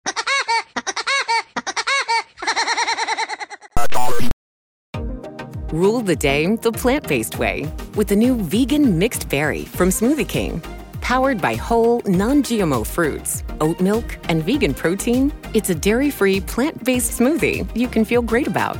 With 13 grams of protein and half your daily fiber, it's an easy way to get the essential nutrients your body craves. Skip the line and order online for pickup or delivery. Smoothie King, rule the day. Rule the day the plant based way with the new vegan mixed berry from Smoothie King.